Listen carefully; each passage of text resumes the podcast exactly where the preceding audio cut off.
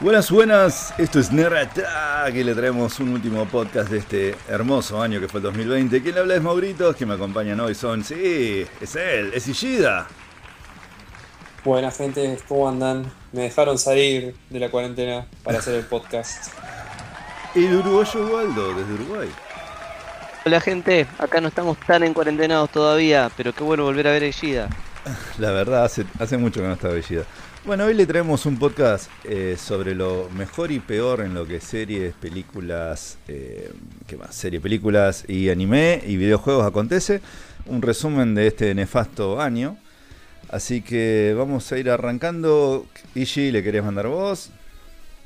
Dale, bueno, quería primero saludar a, nuestra hermosa, bella y seguidora audiencia que tenemos. ¿Qué haría sin ti, Ishida? La verdad, tenés razón. Eh, no, queríamos agradecer, si bien en el último podcast eh, agradecí en forma general también, pero bueno, eh, después de ese último podcast que habíamos grabado nos siguieron llegando comentarios muy alentadores que nos dan mucho amor, que la verdad que es para hacerlo, hacerle un osito Gumi de 80 metros, la verdad que son muy buenas personas, muchas gracias por tanto amor y tanto cariño.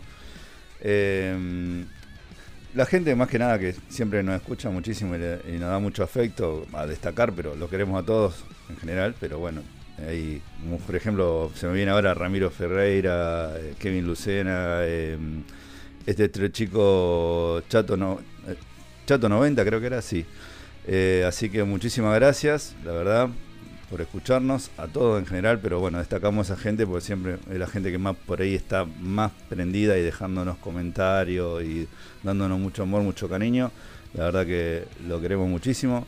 Muchas gracias por, por el aguante. Perdón si me olvido de algún otro, esos son los que, los que primero se me vinieron a la cabeza, pero la verdad, muchísimas, pero muchísimas gracias.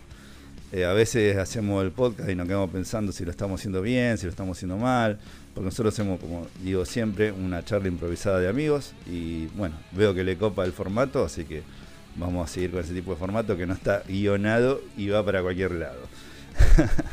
Dicho esto, eh, dele Bueno, eh, si querés arrancamos con las mejores y peores series del 2020, si te parece. Sí, yo tengo una clarísima, pero bueno.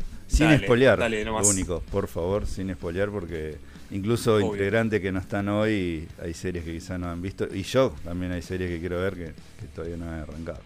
Así que dele nomás.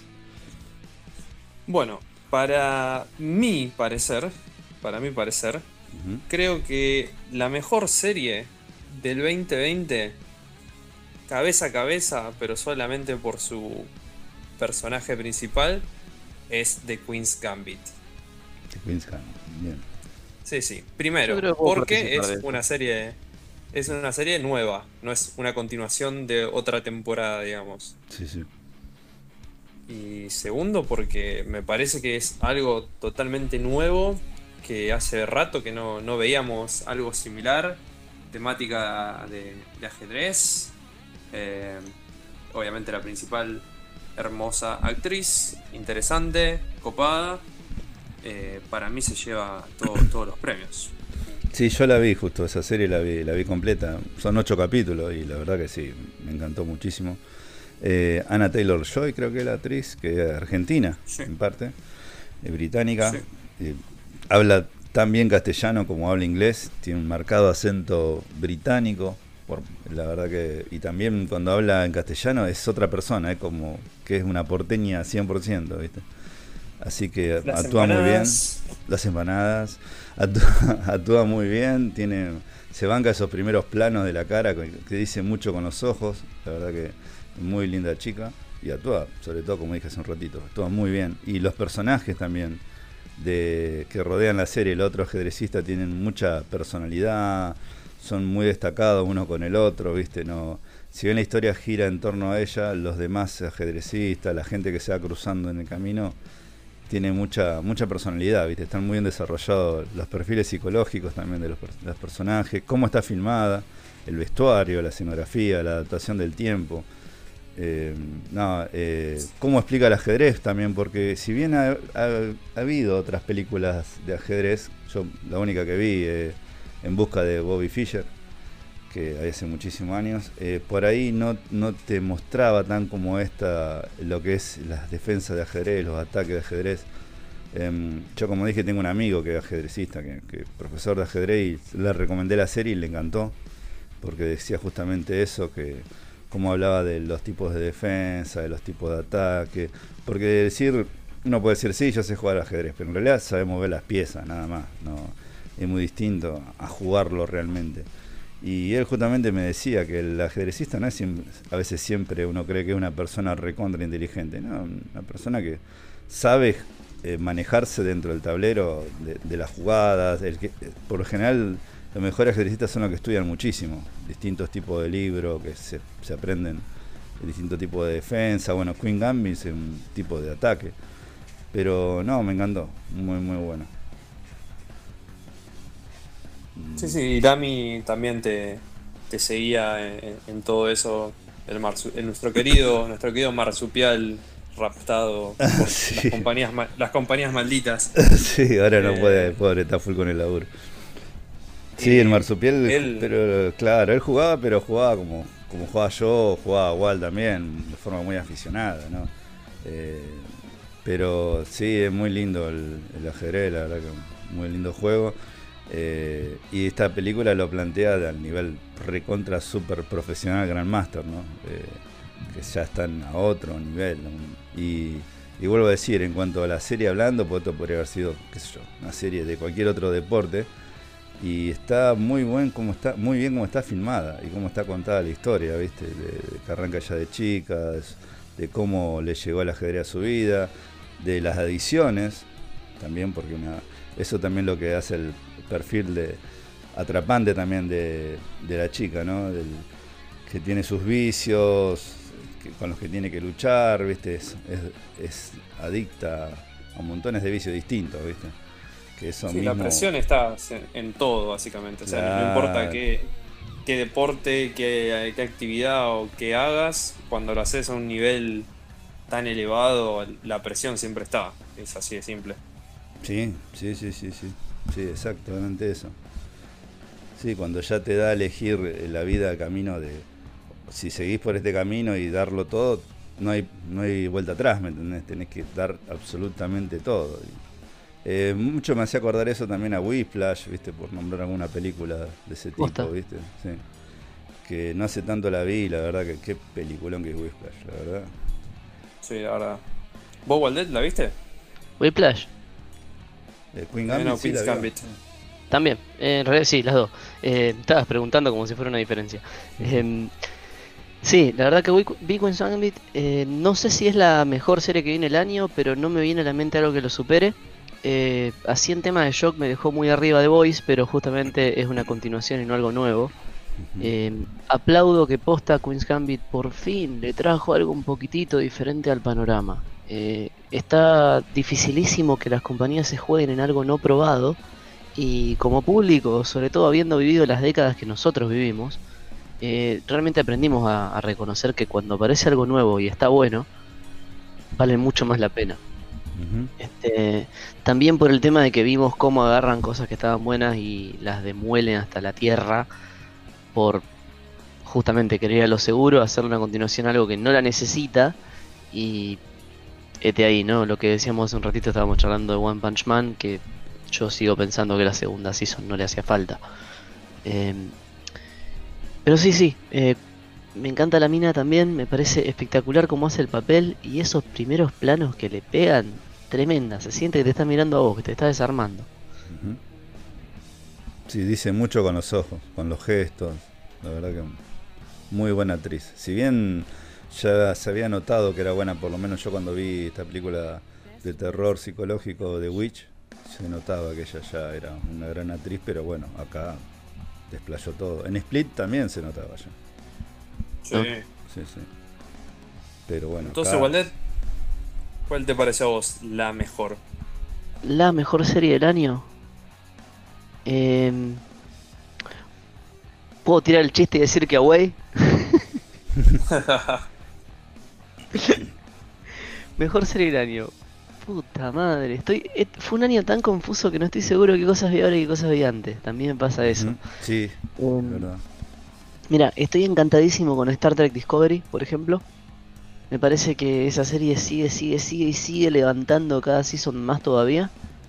Eh, no es su primer season, entonces no sé si califica, pero es algo muy lindo que hay en televisión. Eh, vi The Hunters este año. No sé si es de ahora o del, noven- o del 19. No, la verdad que no sé. Me mataste. Eh, porque aparte yo, bueno, tengo mucha historia en este podcast de agarrar y recomendar como mejor del año Your Name, que sigue siendo la mejor película de 2020. Eh, sí. A pesar de ser de 2018. Claro, es como, básicamente como Parasite, que también la sigo poniendo como la mejor película del 2020, pero ¿Es una? del 2019. Ya ganó sus O Oscars, sea que ya ganó tampoco podemos decir Joker. Joker, Claro. eh, Spider-Man, el Spider-Verse. Eh, realmente, qué año raro que se siente que no pasó nada, pero pasaron cosas. Pasaron Sí, Sí, cosas. porque también hay, hay un montón de secuelas de series. Eh, no sé si vos, Mauro, tenés una- No, yo claramente. una. Mi, mi serie, por más que Queen Gambit me encantó, y sé que esto es una continuación la que voy a decir, pero para mí nada mejor que Mandalorian. Para mí, pero estoy. Quedé re loco con Mandalorian. Y Sí, no totalmente. quiero spoilear absolutamente nada, pero solamente voy a decir que Mandalorian la segunda temporada no tiene un capítulo malo. Uno, no tiene un capítulo Bueno, malo. Están todos dirigidos por distintas personas, si bien siempre el productor y director es John Favreau, que es el director de Iron Man 1, eh, que fue el que comenzó toda la carrera Marvel de 12 años para llegar a Endgame. Eh, está muy bien dirigido, eh, va, revoluciona el tema de los efectos especiales como están filmados, porque ellos, los actores están filmados como una especie de, planetario que tiene todo pantalla alrededor, que luego lo ayudan con cromas verdes. Y, Sí. y si comparan los efectos, incluso con las últimas trilogías Star Wars, están mejor lo de Mandalorian. El- Me hiciste los- pensar que qué suerte que Endgame salió antes del COVID. Ah, sí, porque le va a tener que ver por Disney Plus. Ahí nomás. Sí, le- Disney Plus todos, a full. ¿Sabes cuántas cuentas iba a hacer Disney ahí? Pero sí, a ver, como mejor serie del año, creo que te voy a tener que seguir ahí con, con Queen's Gambit, porque no me viene algo a la mente que califique como algo nuevo, único y que esté a esa altura. Yo tengo una serie que la recomendó el Marsupial, que se las recomendamos a ustedes, que la verdad se la súper recomiendo que la vean, que es eh, Borderland Alice. Que Alice in Borderland. Alice in Borderlands. Alice en calzones. Eh, me encantó.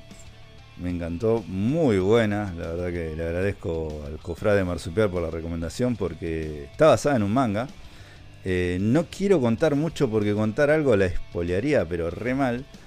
Pero está muy buena. Lo único que le digo es que es un grupo de amigos, cualquier día normal, que están dando vuelta. Ama tiene eso que me encanta que muestra eh, Tokio, ¿viste? Y yo sigo mucho eh, que es un canal de, de video de YouTube de, de- de Japón, de una gente que son argentinos japoneses. Son, tiene un nombre eso, creo que. No me acuerdo, no me va a salir ahora. Cuando son así, no japoneses puros, ¿viste? Y ellos muestran los bares, muestran los, distintos bares, van a recitales, van a comer comida en distintos restaurantes, bares de Japón. Y es como de tanto verlos, de tanto seguirlos, es como que ya me ubico más o menos, increíble, pero más o menos me ubico en qué parte andan ellos, el grupo este de amigos de, de la serie que, que estoy hablando. Y de golpe, de golpe y porrazo, pero así de la nada, desaparecen absolutamente todos los habitantes de, de Japón, de Tokio, todos, no quedan, están ellos nomás. Y bueno, entendí una mierda qué pasó. Y bueno, no le cuento más nada porque si no les voy a cagar. Pero es buenísima, la verdad me encantó. Sobre todo tercero y cuarto capítulo me parecen fenomenales. Yo mm, la tengo para verla porque la recomendaron con muchas ganas y la voy a ver más que nada por eso. Pero lo que me pasa por ahí que me está reteniendo un poquito las ganas de arrancar es que la descripción que me hicieron me suena algo que yo ya vi un millón de veces. Sí, seguramente porque es muy anime. Es muy anime. Es un anime de live action, pero bien hecho, No ¿no? me parece Por- tan lejos de cualquier anime que haya visto. Sí, Y sí, también porque como muy fan de anime, eh, vi un millón de live actions y no vi uno solo que no fuera un fracaso. Entonces me, me cuesta decir, bueno, a ver, dale, vamos. No, este la verdad que yo al- así, llegando a los últimos capítulos le dije, pensaba, no la cague, no la cague, no la cague. Y no, no, no la cagaron, la verdad que no. No la cagaron. Causal- quizás la caguen la season que viene. Esta no. Pero Y ahora no. salió otro, Ahora salió, salió- otro, sí. Sweet Home, Que es de terror. Claro, que es de terror. Pero no, esa no la vi. Pero esta la súper recomiendo porque me encantó. Junto con Queen Gambit, que son series nuevas, son mis preferidas. Y con, de continuación, bueno. No, no, igual. O sea, yo ya lo, he repetido varias veces. Yo no soy completamente fan de Star Wars. Me gusta Star Wars, no soy fan. Pero definitivamente el último capítulo de la segunda temporada debe estar entre los mejores capítulos jamás filmados de la televisión en general, o sea, de la historia. Es como el capítulo eh, Díaz de, Breaking Bad. De Breaking Bad. Tiene ese nivel de perfección de todo lo que una serie necesita, lo tiene ese capítulo. O sea, es... Eh, ah, es perfecto. sí, es perfecto, sí, sí, totalmente, estoy de acuerdo. Bueno, ese está dirigido por John Favreau, el último capítulo. No, es, es impresionante en todo. No, no, no, no hay un yerro. No, no hay nada. y, y, yo también, si bien me gusta mucho Star Wars, pero no llego al nivel de fanático de Star Wars.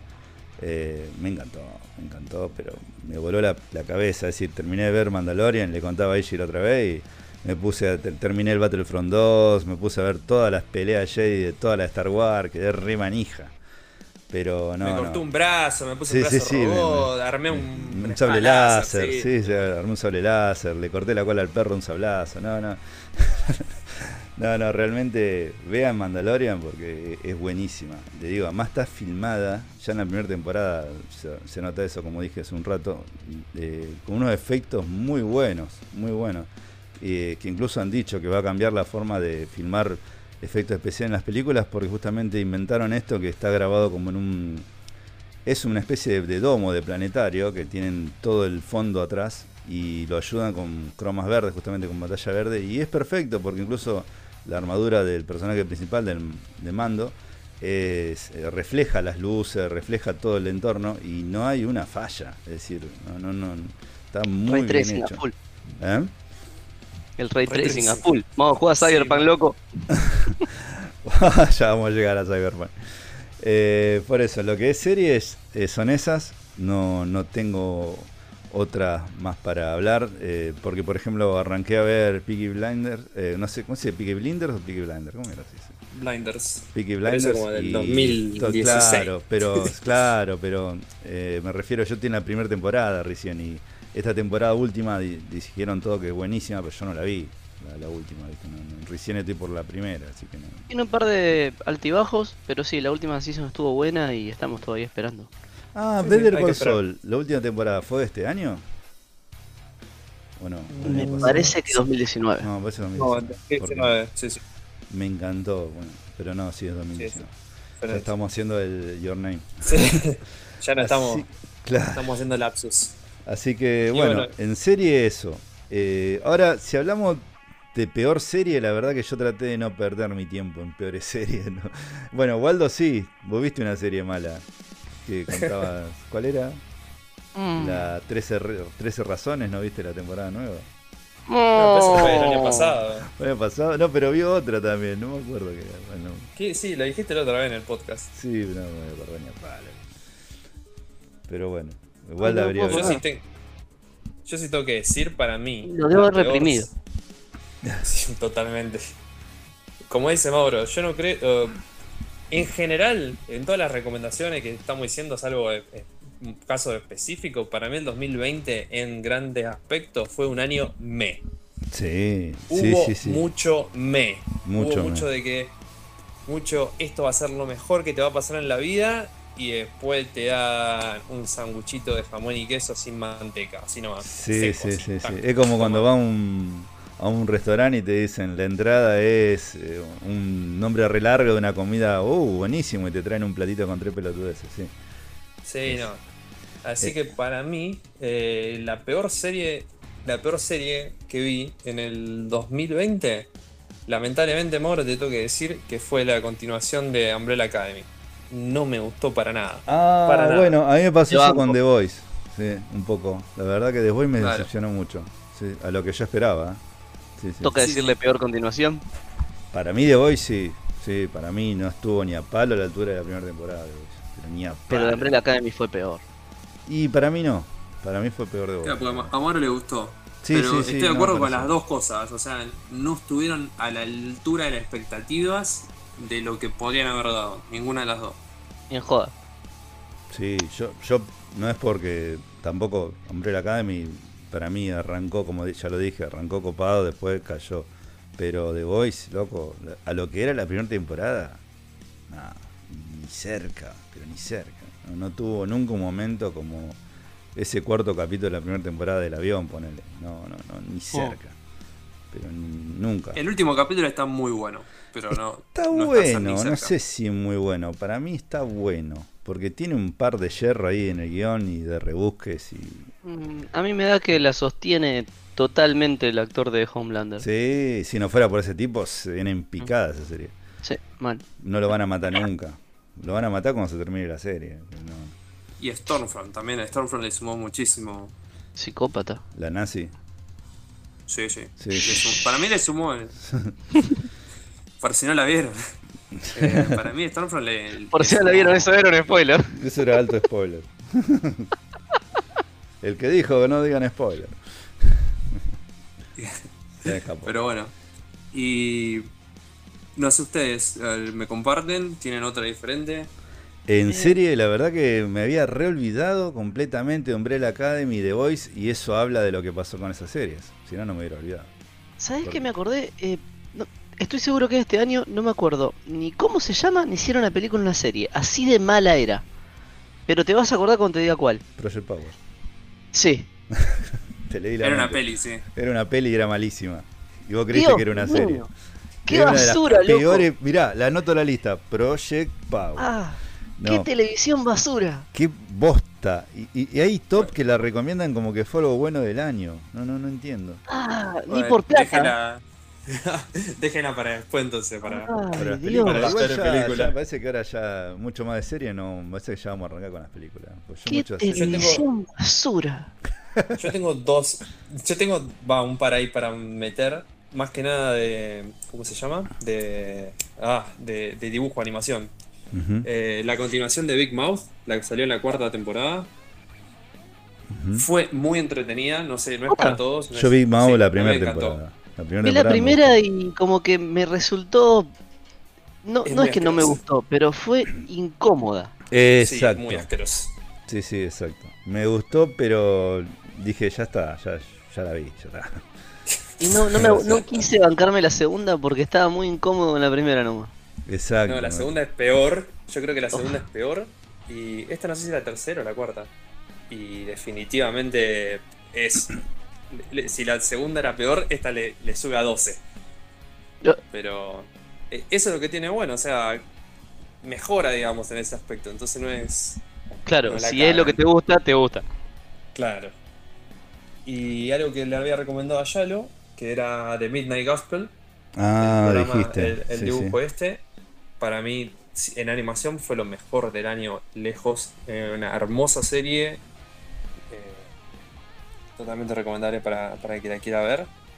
Y después la que la, que la cagaron feo, fuerte, mal.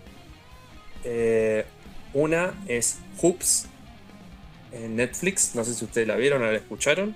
No, yo no. Que es de un profesor de, de básquet que le. Que, en una escuela que le tiene que enseñar a los pibes a jugar al básquet. Una, eso es. O sea, sí, es muy mala, pero muy, muy mala. no, no, es Sonaba, viste, la, épica del tipo que decía, es un profesor de básquet en una escuela que les tiene que enseñar básquet a los chicos. Samuel Jackson, yo pensé en Samuel Jackson al toque.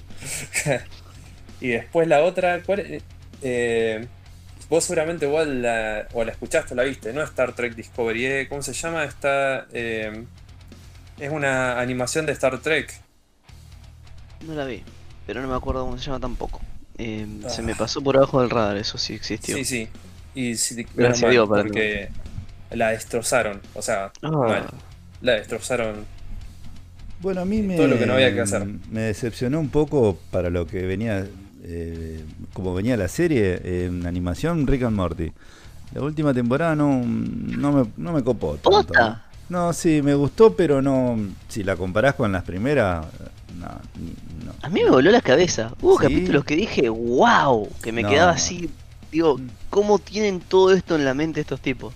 No, no, a mí me, parecía a veces demasiado que, pasaba siempre lo mismo, ya no me, no me causaba, decir, la primera temporada, la segunda me hacían reír muchísimo, esta no, esta no, no, me pasaba. A mí me parece que escalaron mucho el nivel. Eh, como que son más sutiles a veces, cosa que no conocían la sutileza antes, eh, pero mm, siento que a nivel trama o algo así, como que las hacen más complicadas. Y está bueno. Mm, puede ser eso, sí, sí. ojo, que es difícil de describir porque ya era súper intrincado antes, pero intrincado de otra manera ahora. Claro, tienen más libertad ahora que como, como tienen siete temporadas más, ya pagas. Eh, tienen más libertad a la hora de, de, de expresarse y puede hacer una trama mucho más larga. Para mí tiene altibajos, o sea, tiene capítulos muy buenos y tiene capítulos muy planos, o sea, que no, no es nada fuera de lo común. Pero concuerdo un poco con, Mauro, estuvo, estuvo bien, no, no estuvo eh, excelente como veníamos. Siento eso, siento que cumplió, nada más. No siento como la primera o la segunda temporada que decía, ¡fua! Esto se fue a la mierda esto está buenísimo, todo tiene que ver esto, ¿me entendés? Eso sentía en la primera y segunda temporada cuando las vi. pero esta no, esta ya sentí como. Está bien. Yo creo que también hay un problema ¿no? con las expectativas, porque ¿cómo podés seguir revolucionando tanto más lejos? O sea, no. Claro. Si, vos agarrás y creaste oro, bueno, toma, te doy más oro, y sí. Pero ya es oro. Ya está. Bueno, es el, el capítulo del tren es literalmente lo que nosotros estamos discutiendo en este momento. Es la expectativa, la expectativa de toda la gente que lo está mirando. O sea, a mí si una cosa del nivel de Breaking Bad me sigue dando más de lo mismo, soy feliz porque es fantástico. Sí, sí, sí, te entiendo, pero ya eh, yo sentí eso, como que no, no, no me ponerle los Simpsons tardaron bastante en bajar eh, creo que después de la temporada 9 los Simpsons cayeron. Eh, y esto siento que... Los Simpsons tardaron mucho en llegar ahí porque el panorama alrededor de ellos era otro. Y tenía unos guionistas de la puta madre. Tenía unos guionistas de la puta madre, pero es mucho como esta cosa que uno dice, a ver, todavía no existían los otros titanes en ese ring. Y además es, habla más, más cosas, o sea, es más Claro, y eh, encima es mucho más amplio, porque los Simpsons son la vida. En temas. Sí, sí, sí, sí. Entonces, no, sé si es una comparación tan justa de decir, uy, mirá, decayó después de. Porque no, o sea, mirá la padre de familia. No frenó nunca esa gente. Sí, sí, y Pero son igual. buenísimos. So Park también. So Park se va a la mierda. So Park, no, so Park, es algo que mantiene. o sea, la, la última temporada, como vos decís, tenía una expectativa. Eh, para mí, South Park completa, llega a las expectativas que uno tiene, pero no te va a volar la cabeza, no te va, no te va a explotar como diciendo, uh, encontraron la quinta dimensión. Que una, eso sería una, pequeña diferencia. Y ahí que estaba viendo, y no sé si alguno la vio, pero mucha gente la recomendó. Dos, acá estaba justo viendo en, en Netflix específicamente. Enola Holmes ¡Ah! No, no la vi. ah, qué mierda de película, no la Holmes. ¿Y cuál otra? pero ya no pasamos a película entonces. Pero eh, claro, no, la, Holmes no es una serie. No, no, una película. una la, película verdaderamente de mierda. De la pibita ah, esta de Stranger Things, ¿esa? Eh? Sí. Sí, dicen que es re mala esa ah, película. Qué tiempo mal gastado. Si hubiera no estado la vi, no, no la vi. Tiempo, lo hubiera aprovechado mejor. Y la otra que estaba para, para, Final Space. ¿Pasamos a película? Parece que sí. Bueno, voy sacando el cinto y le puedo dar un rebencazo en la nuca a Christopher Nolan. Tenet, Tenet, la concha de tu madre, Tenet. Vaya para adentro, Nolan. No, pero yo quería de acá, ya se hace para Para, para, vos le querés un rebencazo en la cabeza a, Tola, a, Nolan? Tengo una para sumar. A, Tolan. A Tolan, Tenet, Tolan, Tolan, Nolan, Tenet. Tengo una para reventarle peor. Acabo de leer que en un reportaje el loco dijo que le gustan las pelis de Rápido y Furioso. Sí, lo vi, lo leí. Es un grosso. Sí. Aguantá, Nolan. Se tatuó Ishida en un hombro también. ¿Qué te pasa, Nolan? No, sí, sí, no, no, no, no. Lo habrán agarrado medio en pedo saliendo de algún bar, ¿viste? Le preguntaron, las películas Rápido y Furioso me gustan, anotala ahí, nene. Sí, sí, sí, es como que lo pararon en G y se puso a defenderlo a Wine Claro. En pedo, ¿sabes qué? Yo de Tenet Por ya hablé largo y tendido en el último podcast, así que Iggy, si vos querés dar tu opinión de Tenet, que justamente vos no estabas y la habías visto. Eh, mira, o sea, a mí Tenet me gustó. Ay, se pudre. Claro, estamos, le- estamos lejos de ser lo mejor de Nolan, lejos, pero muy, muy lejos. Y creo que ya, te lo, ya lo habíamos comentado, porque no están ni siquiera en los top 3 ni 5 de, de las películas de Nolan, pero. Ah, hablé con mucha gente y la gran mayoría de la gente me dijo exactamente lo mismo. Es como. ¿Qué mierda quiso hacer? O sea. eh, es un ligero fallo como cineasta eso. Sí. es como que la idea es mucho más grande de lo que él trata de, de lo que él explica en la pantalla. Eh, ahora no me sale la palabra, pero es como que. Es, ay, me acuerdo, pretencioso. La película es pretenciosa. Es lo que dije yo. Se quiere- Exacto. Sí, se quiere pasar de inteligente, que se pasa, porque la verdad que la, la premisa de la película es vuela pelos. Pero al pedo. Era innecesario. Sí. Y ahí es donde falla. No, no, eh, como esto que vos recomendás, que la otra vez mandaste uno y me vi todos los videos ahora, em, que un flaco que es como que ha- hace un, un- una Pitch actuación meeting. de... ¿Cómo? ¿Cómo? Decir, eh. Pitch meeting. Ese pitch Como- meeting, el de Tenet, ¿lo viste? Es excelente. Sí, que el loco le entra a explicar al productor y al último le entra a sangrar la nariz cuando le está explicando de qué se trata la película. Me hizo reír tanto. es buenísimo, es buenísimo. No, no, eh, vean ese canal. ¿Qué canal es ese de YouTube? eh, Eh, Gigi? creo que se llama Screen Rant. Scream Rant, Ah, exacto. Y tiene un- uno- unos videos que se llama ese Pitch Meeting, que es eh, los guiones, critica los guiones de distintas películas. El de Tenet me hizo cagar de risa. Y lo vi después de, de yo haberle dado la crítica que, que le di en el podcast pasado y era muy parecido en algunas cosas a lo que decía el loco, a lo que yo había visto.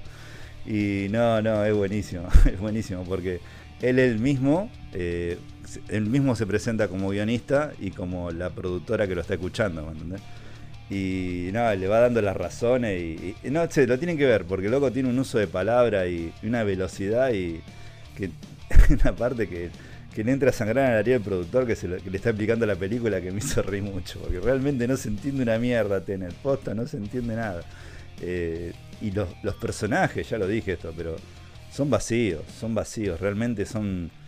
Podés poner unos maniquí con trajes que, que genera lo mismo. No, no, no, no hacen nada, son carcasas vacías sin alma, boludo. No, no, no. No, no hay, no hay expresión, no, no hay desarrollo de personaje. Che, el malo es malo no le porque la sí. Mauro, pero ya le dedicamos un podcast y medio al tema. Sí, Está sí, bien, está. bueno, fue muy mala. Sí, sí, de verdad, tenés razón. Pero la verdad que no, Ah. no vean Tenet. O véanla si quieren sacar sus propias conclusiones. Pero no, no, Tenet. Eh, ve- Véanla, si, si la pueden ver en, en la casa de Cuevana, más o menos, algo así. La casa Vale. Cuevana. Eh, otra peli mala que la verdad me decepcionó muchísimo y que no la terminé de ver incluso. De tan... Project Power. Project Power creo que lo, me parece que esa es la peor de todas. Que del, año me parece que esa Project Power. Qué desperdicio de rollo, boludo. Pero bueno, hablemos de Project Power. Es una poronga Project Power. Eh, Ishi, ¿vos viste Nah, Project nah. Power? No porque eh, antes, de, antes de verla sabía de qué se trataba y dije, no me voy a someter a esto. Bien, no, pero digamos que la, la premisa era interesante de Project Power. A mí me interesaba, no, no. me llamaba. Me llamaba la atención. ¿viste? Pero después, Dios, qué porquería que esa película, boludo. Nunca se cansan de volver a buscarle nuevas formas de rebuscarlo de gente con poderes, gente con Claro, poderes, gente con onda, el superhéroe vende. de veces, loco, hagan otra cosa. El superhéroe vende, ¿viste? Entonces, vamos a meter películas de superhéroes. Pero, eh, onda, Jimmy Fox, el otro pibe que tiene un nombre más largo que la mierda, eh, son buenos actores, pero... Yo de Jamie Foxx no espero nunca más nada, jamás. Eh, ¿Cómo se llama el otro pibe que está en varias películas con Nolan? Que está en esta película. Ah, Jor- Jordan. ¿Cómo mierda, eh? Eh, ah, el que hizo de. Gordon Levitt. Gordon Levitt, que hizo de Robin en Batman de Dark Knight Rises. Joseph Gordon-Levitt. Jo- Joseph Joseph Gordon Gordon-Levitt. Levitt, ese El de, el de Premium Rush, esa sí que era una buena película. El no de nombré. 500 días sin voz, creo que es. Ese, que está Sí. con. 500 días sin ella. 500 de verano. sí. Esa, muy linda. Muy linda 500 Days película. of Summer. Me gustó esa película. Eh, pero bueno, acá el pibe ese no, no, no, no hace nada, es, él haciendo de él la actuación del loco, ¿viste? No, no, no, no, no, qué película de mierda, qué, qué pelotudez la, la historia, los efectos, el, desenlace, la pendejita rapera, ¿qué, qué, hace esa pendeja ahí? No, no, no, genera nada, no, no, no hace nada, no. Es como dijo Waldo en un podcast, el poder tuyo, ¿qué? ¿Rapear? ¿Y qué, hace con eso? no hace nada. Plata. Claro, no, no, no, bueno, pero en la película no, no, ni eso. Sí, ahora que me acuerdo de era ni linda, loco, basta. Claro, es decir, no, es, pegarle porque, a ver, no, no, es por ser forro, porque la piba capaz que, acá hay un error grande de, director y guion, más que de la piba actuando, está mal dirigida esa piba, capaz que, la piba es, buenísima actuando y no, la supieron usar porque los mismos actores buenos están mal usados, entonces ahí ya hay un error de dirección, de guion, de, todo lado, producción, todo, todo está mal. Pero el desenlace además de la historia es muy pelotuda, es muy pelotuda. Eh, qué película mala. Y mm, otra película que no la terminé de ver, que justo iba a ser esa la que iba a hablar, pero bueno, ahora me acordé de Project Power. Eh, es eh, Wonder Woman 84, 1984. No, Qué, decepción. La verdad, qué, qué, película, no sé si la vieron, pero qué decepción que fue esa película. Realmente no. No la terminé de ver, dura como tres horas. Eh, nada que ver. Dos horas y media. Es, es un. Dos horas y media, bueno, igual un montón. Es un. Un sueño que quedó atrás la 1, digamos, no, la 1 no, no, no, no, olvídense de la 1 porque esto es nada que ver. increíble que sea la misma gente porque es la misma directora, el mismo guionista. Y no sé qué les pasó es una película arranca y vos decís, ya cuando arranca, por lo menos me pasó a mí cuando arrancó nomás, que tiene una escena en un shopping, que con esto no, espoleo nada porque está en el tráiler, que vos decís, loco, ¿qué te pasa? Es decir, ¿qué, es esto? Parece que estás viendo, es parece un capítulo de serie para chicos, ¿viste? Pero para ver con chicos, pero vos no tenés chicos, ¿me entendés? Entonces estás diciendo, ¿qué, qué es esta pelotudez? ¿Qué, ¿Qué, estás haciendo? ¿Me entendés? Así, arranca así.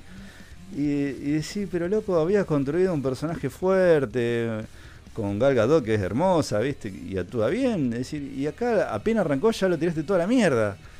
Y después hablan y hablan y hablan y hablan y hablan y, no lleva nada. Y el, además el villano está presentado como estuvo presentado en su momento en El acertijo en Batman Forever, o Hiedra Venenosa en Batman y Robin, o Electro en Spider-Man, Amazing Spider-Man 2. Eh, es decir, es el peor desarrollo de personaje, el tipo que, es un perdedor, que, se cree poca cosa y después por una circunstancia X, ah, es súper poderoso, tiene seguridad en sí mismo, pero se le va la mano. Es eso, es el desarrollo del villano. Que es el cliché más grande de superhéroe que hay, de villano que hay. Y, y si la concha de tu hermana, esto escribiste, es decir, para esto tantas vueltas, ¿me entendés? Y Después está Pedro Pascal, que hace de un, petrolero que, lo que quiere Maguita. Y también un personaje que no, no, genera nada, no, no, y buen actor. Estamos hablando de justamente el actor de, Mandalorian y de Narcos y, que estuvo en Juego de Tronos y tiene un montón de, de películas y series atrás el tipo. Un actor chileno que está de moda, que todos lo están contratando últimamente, que buen actor. Y acá el loco no hace nada, no, no genera nada, es un canchero que ni siquiera le sale bien el canchero, no, no le sale bien. Y lo único bueno que puedo sacar es la, villana, que es muy linda mina, que me dijo el Dami que es una actriz de comedia, que yo me acuerdo que ahora la vi en Ghostbuster, que es muy linda mina, la verdad que... Kristen Wiig. Eh, exacto, además de que es linda, actúa muy bien. Buena actriz. Cómica es buenísima. comediante. Comediante, es buenísima. Pero acá no es comediante, ¿me entendés? Acá hay una mina torpe, boluda y nada más. No, no es cómica, no tiene ningún un gags o un gancho o algo que decir. El, único, el único chiste de la mina, y lo espoleo porque es una mierda, es que la mina no sabe andar en tacones. Es el problema que tiene. Arranca de ahí. Es decir, giran un par de chistes alrededor de que la mina no sabe andar con tacones, no sabe caminar con taco. Decir, loco, ¿Qué, pasó? ¿Qué pasó con los guionistas? Con la mina esta que tan buena directora que hizo la primera Wonder Woman, que a mí me gustó, para mí, incluso una de las mejores películas de DC, Wonder Woman, la primera, para mí, antes que Liga de la Justicia y antes que Batman vs. Superman, porque me parecieron decepcionantes esas películas. Wonder Woman no esperaba nada y me sorprendió, para bien. Pero esta tenía expectativa algo y no. No, no, no hay nada. Eh, eh, te digo, no la terminé de ver y ya sé cómo termina todo porque me vi reviews viendo si yo estaba equivocado o, si era una crítica mía. No, montones de críticos le dan 5, 4 de 10, ¿me entendés? La, hicieron percha. Eh, y dije, ya está, es una cagada. Encima, ya sé cómo es más o menos las peleas finales y tiene ese grave error de, hacer las peleas finales en lugares oscuros que no se entiende nada, con mucho movimiento. Así que ya está. Tiene pocas escenas de acción, pero poquísimas. Poquísimas. De tener 2 barra 3 en toda la película, en dos horas y media de película. Donde todo el tiempo es bla, bla, bla, bla, bla. Algún chiste pelotudo, razones tontas y bueno, no quiero spoilear mucho más, pero no, no la vean. La verdad que no, vean otra cosa. No, no, no. La verdad que me decepcionó, pero muchísimo. No, ninguno de los dos la vieron, chicos. No, yo la vi ayer. ¿La viste? La vi ayer. ¿Y qué te parece? Y no, es una planta. O sea, es una planta. Eh, qué buena comparación. o sea, todo lo que vos dijiste, concuerdo que en, la gran mayoría de las cosas son dos horas y Cuando vi que era dos horas y media, dije la concha de la lora. Eso fue, eso fue mi pri cuando, cuando la abrí, o sea, la abrí, dos horas y media, dije la puta madre. Sí, me pasó igual. Ya está. No, igual, perdón, te interrumpo. Ah, no, eh, sí, no, no, iba a decir solamente que uno a veces puede abrir una película y decir dos horas y media, pero si bueno, si son dos horas y media o tres horas y es el Señor de Anillo o es de Deer Hunter que dura 3 horas, ponele que ya expliqué por qué está buenísima, no importa que dura 3 horas, decís, bueno, vamos, vamos a darle una oportunidad. Pero yo acá antes de grabar el podcast era o terminar de ver el, eh, una hora que me queda de, de esta película de mm, Mank, que es el guionista de Ciudadano Kane, o ver Wonder Woman. Y elegí la, la guionista de Ciudadano Kane, la de Netflix, de Gary Oldman, toda la vida. Y ahora ya vamos a hablar, pero eso de lo bueno, no de lo malo del año. Eh, diga Sí, totalmente. Es, eh, fue eso. Fue, esa fue mi primera reacción y allá sí que arrancamos mal. Eh, y, la estaba viendo con mi chica porque más que nada la quería ver ella. No yo la quería ver porque me interesa, o sea, me encanta DC, soy fanático de DC y la quería ver y tenía expectativa. Pero más que nada la quería ver ella. Y creo que, como vos decís, pasó la, pasó la escena de, de, de pelea, barra entre comillas, yo estoy haciendo air quotes eh, en este momento, entre comillas, la pelea de, shopping. Del, shopping. Y la miré y dije, a la puta madre. a la puta. Sí, ya, ya, me la, ya está, ya dije, ya está, esta película la cagó. Y me dio, la, me dio la razón, no pasa nada en la película, no pasa nada son, son sesiones de cosas que van pasando porque van pasando. O sea, ni siquiera, ni siquiera eh, la resolución, ni, por qué el malo es malo, ni por qué las cosas malas pasan y, y por qué se resuelven. Es como que se pasan. No, tiene sentido. No, hay coordinación. No tiene nada que ver. Encima lo que más bronca me dio, lo que más porque bueno, yo sé en qué historia está basada la película esta de, de Wonder Woman. De, o sea, la historia del cómic original. Y dije, bueno, la van a la pueden arreglar si termina como termina en el cómic. Que no la voy a spoilear. Lean el cómic. pero termina de la peor manera que puede terminar algo que ni siquiera, ni, siquiera es hablando, ni siquiera cuando convences al malo de que se haga bueno, eso hubiera sido mejor todavía. o sea, me decepcionó completamente, completa, completamente. Y de todas las personas con las que hasta ahora hablé y me dijeron que la vieron y las reviews que vi, no hay una persona que la defienda. No hay una persona que me diga es más de un 6. O sea, soy fanático así, es más de un 6. Es indefendible esa película, la verdad. Totalmente decepcionado. Sí, sí, sí, sí. Mal. Es un pedo en el aire. No, no, no, no, no, no es nada. No es nada. Realmente increíble que sea la misma gente que hizo la primera. Yo no, no, lo puedo creer. ¿Cómo pueden errarle tan feo? Además, ¿cuánto les, tiraron además? Porque esa película se tenía que estrenar principio de este año, pero le iban estirando por el tema de la pandemia, ¿viste? Si la podían estrenar en cine. Y dar Claro, la tantas estrenaron ahora vueltas. por el cine. Claro, la estrenaron ahora de tantas vueltas, tantas vueltas. Y, eh, deseo otra vez la cagaste. Sí, Tenías sí. la oportunidad de levantar de vuelta. Porque estaba levantando, porque no hace tanto vi Aquaman y la verdad que está buena Aquaman. Yo no esperaba nada de Aquaman y está buena. Eh, bueno, lógico, el Joker. ¿Fue 2020? No, no, no, no, Aquaman en el 2018, 19, pero me refiero a que. DC venía como tratando de levantar, ¿viste? Como Eh. El año pasado. Es, es divertida, entretenida. Claro, Joker, Eh. Joker fue un peliculón, por ejemplo. Joker sí, ya hablamos mucho de Joker, no vamos a hablar de Joker ni en pedo, pero me gustó muchísimo.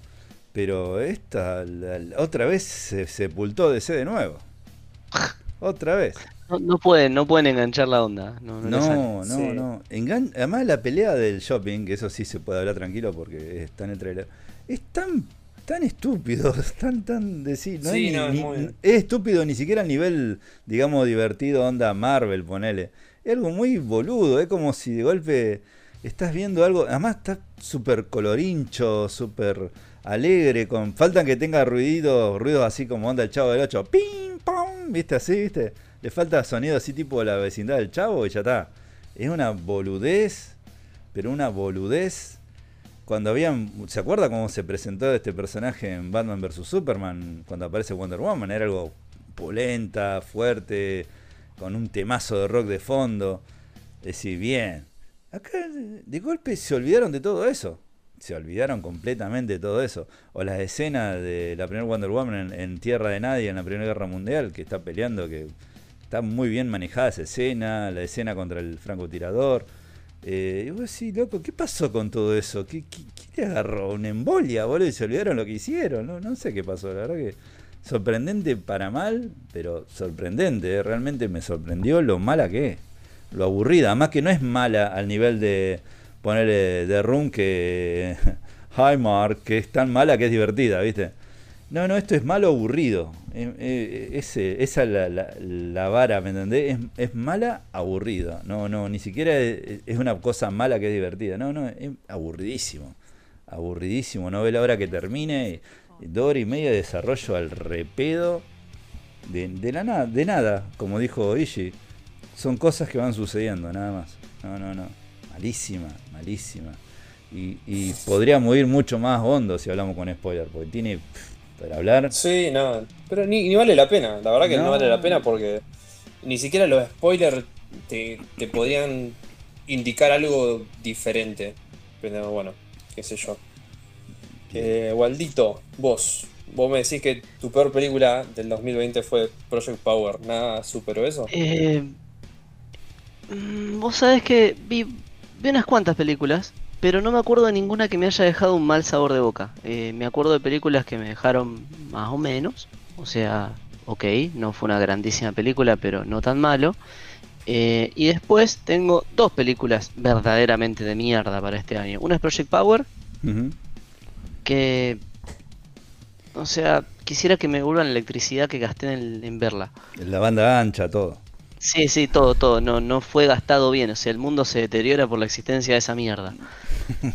Pero mm, ahí arriba, junto con Project Power, y debatiblemente en el primer lugar, porque también, si vos me decís, podés borrar una de estas dos cosas de la faz de la Tierra, no sé con cuál me quedo para borrar. Está en Hola Holmes. Ah. Oh, explica, explica porque yo no, no vi nada. Sé que es mala y, y me alejé. Hu- Huí, huí de ese lugar. Vamos a hacer así. Te- si somos justos, tendría que decir que Project Power fue peor. Porque es una película de mierda de punto. Claro. Eh, Enola Holmes, en cambio, tiene dentro de todo, dentro de la basura que es, eh, la pendejita actúa bien. O sea, Millie Bobby Brown es una buena actriz. Y creo que está bueno que, que tenga oportunidades para seguir creciendo y que le den un protagonista que a- le puede servir a ella. Si sirve la película para que la escalera de ella vaya creciendo, vaya y pase, genial, merece oportunidades. Eso es lo único que puedo rescatar de la existencia de esta peli, que ojalá sea un buen escalón en, en la vida de esta chica. Eh, sacando eso, es una escupida en la cara a todo el mitos de, lo que es Sherlock Holmes. Me imaginé a, Watson que le escupían un gargajo verde en la cara. Ah, por Dios, no, no, no se puede creer. Eh, primero, em, es como, ay, no sé por dónde empezar. está filmada bien, está bastante, relativamente bien ambientada para la época, los vestuarios son buenos, eh, las técnicas de filmación, la fotografía es correcta, no, no sobresale para mí, pero es correcta. O sea que es como que ellos chequean todos los tildecitos, pero la suma de las partes es una basura mucho mayor que las cosas correctas que son. Claro. Digamos, en el sentido de que si vos te pones un pantalón rojo con una camisa verde flúor y un sombrero de brillo, mirá, no, está bien, son tres cosas que parecen correctas individualmente, pero quedan como el orto. Eh, aunque en realidad también me parece que la camisa verde era mucho, pero se, están, se entiende lo que quiero decir, ¿no? Sí, sí, sí. Es, una mezcla muy incorrecta de cosas ok. Eh, por otro lado, eh, está trabajando sobre, sobre todo lo que es la historia de Sherlock Holmes, pero te lo venden a él y a Mycroft como dos inútiles. Eh, todo bien, pero no. No. O sea, bárbaro, el mundo se está deconstruyendo, queremos crear un personaje femenino fuerte, está obviamente es un cash grab de la puta madre, o sea, obviamente están queriendo sacar plata del hecho de que listo, acá tenés una nena Holmes. Claro. Em, o sea que eso ya es re transparente, ya baratísimo. O sea, se puede hacer mejor, ¿entendés? Y de última, ponele Nancy Drew. Que también hay una o de última, andate 25 años para atrás y la tenías a Shirley Holmes. Era buena. Detective Conan. Era buenísimo eh, bueno, no. Era un pibe, pero... Eh, pero si querés una mina, ahí tenés. Shirley Holmes en su momento era bastante divertida. Nancy Drew también. La tenías a Carmen San Diego en el uh, género. Había cosas. Era buenísimo. Ah, no, ¿cómo se llama esta? Eh, la ah. Yo jugaba los jueguitos de Carmen San Diego. Sí. Estaba bueno. Hay otra mina que también están haciendo una nueva. Van a hacer una. No una remake, van a hacer una, una nueva. De una mina. De una yankee que, que también tipo Nancy Drew. Y ay, no me sale, lo tengo en la lengua, no importa, Pero bueno, eso es una parte. Eh, primero me rompe los huevos que vayan a la forma súper de. Súper de todo por dos pesos de, de querer monetizar lo del feminismo. Porque no es que esté en contra ni a favor, hay veces que está bien hecho y queda bien, y hay veces que está hecho como esto y hasta le, juega en contra al propio movimiento. Em, por otro lado, hacen esto que empezó a hacer Big Bang Theory después de la segunda temporada, que es disfrazar de inteligente siempre las mismas tres pelotudeces. Y que no son tan fantásticas, son pelotudeces. Che, se escucha un perro a full. Sí, el mío, el mío. No sé qué le pasa. Em, o sea, de por sí te arrancan la película contándote lo súper inteligente y rebuscado que es el nombre en hola que tiene, que lo lees al revés y significa alone. Y ella está sola, porque los hermanos la abandonaron a la familia, ella se quedó sola con la madre. ¡Qué pelotude! Los hermanos la abandonaron a la familia salvando el puto mundo. Claro. Y no es que perdieron contacto. Pero Además ese juego de palabra, muy barato. Baratísimo. Más barato que conoce un pibe, se enamora de la única cara que ve en toda la película. Obvio, era un amor súper preparado, no podía ser de otra manera. Y era de la realeza, ¿entendés? Eh, y toda, toda la epopeya que hace ella para llegar de un lado a otro es extremadamente predecible, tiene un desenlace baratísimo, eh, es de las que el malo termina siendo el primer bueno que te cruzaste en la calle y en realidad era malo y estaba todo preparado, pero no te dicen cómo lo prepararon todo ese nivel. Eh, no, no hay nada para rescatar, es, es basura intelectual. Es, eso, es triste que, el que mira la película sin ver a través de ese, de ese, de esos brillitos que tiene los espejitos de colores, se cree que vio algo inteligente y no, no, la verdad que no, no tiene, no vale dos pesos. Eh, fue una basura para el género, fue una escupida en la cara de Conan Doyle eh, y nada, no debería existir. Mierda. Caca. Nada, me divertí Caca. mucho puteando. Fue, es, es- es muy catártico. ¿Viste? Sí, Está sí, bueno. sí. Hace bien. Bueno, y vos no puteaste Yo tanto. para. Yo para sumar, digamos, restar. eh, y estoy. No, no sé, es como que. Como dije antes, hubo mucho me este año. Tengo una lista de cosas que me decepcionaron. O sea, una lista, imagínate. Eh, El COVID. empezando. sí, Arrancá de ahí. empezando por Mulan. Ah, bien. No la eh, vi porque escuché tantas cosas. que Sí, dije, yo igual. No la vi por eso. Ni a los chinos le gustó. O sea, le hicieron para los chinos. Ni a los chinos. Hasta los chinos se sintieron ofendidos por cómo representaron eh, la historia de Mulan. Ya, con eso ya. Menos. Menos 8. Después, New Mutants. Oh, ¿qué tal esa porquería también? Dicen que es malísima. Eh, o sea. Dijimos vamos a hacer lo mejor del año, que estamos a la puta. No, igual tenemos, tenemos lo, lo mejor. Ah, hay para. te- Hay- hay hay- para hay- un par de cosas. sí. New Mutant, mira, me gustó. De lo peor que vi, New Mutant es la mejor peor que vi. Está la nena, Eh. está la nuestra chica, las empanadas. Sí. Está de vuelta. Está las empanadas y está eh, también la de Game of Thrones. la de- Está el de Stranger Things, el pibe. está el de Stranger Things. Eh, hay buenos actores. El tema que esto fue, la grabaron hace cuatro años atrás. Sí. La película está claramente, eh, está enfocada claramente para un público joven, eh, joven tirando entre 14 y 18 años. O sea, no le busqué un target más alto porque la verdad... Uber. Sí. Sí, no. eh, Es, es simplemente no es el target. O sea, es de terror, es psicológica, está interesante. Muy bueno lo que trae. Pero Sí, es tiene muy- 14. Sí, tiene creo que sí. 14, claro. Sí, tiene 14. O sea, apenas, apenas arranca la película, ya sabe cómo empieza, cómo termina, quién es el malo, quién es el bueno. Y ya sabe todo lo que va a pasar. Así de simple es la película. Pero bueno, está, está bien hecha, e interesante. Así que eso, zafa. Después, otra película que la destrozaron, todavía no la pude llegar a ver, pero la destrozaron y increíble. Fatman, Ni que idea. es una re- es una re- es de Mel Gibson, trabaja Mel Gibson y es como una recreación futurista de tipo Pulp Fiction de cómo sería Papá Noel en, en- en un mundo mucho más sucio y eh, para que tengan una idea, Mel Gibson es Papá Noel y tiene que pelear contra eh, tiene que pelear contra eh, mafias y Contra Hasbro y prostitutas. Mattel. Claro. contra mafias, contra prostitutas y, y son todos, o sea, el mafioso, el, el mafioso más malo es un nene de 8 años, ponerle una o 5 años, una cosa así. Son como todas temáticas de Navidad, pero hechas oscura. Es como Robocop 2, La- que el malo era un nene de 10 años, Claro. que vendía Y Nuke. la destrozaron.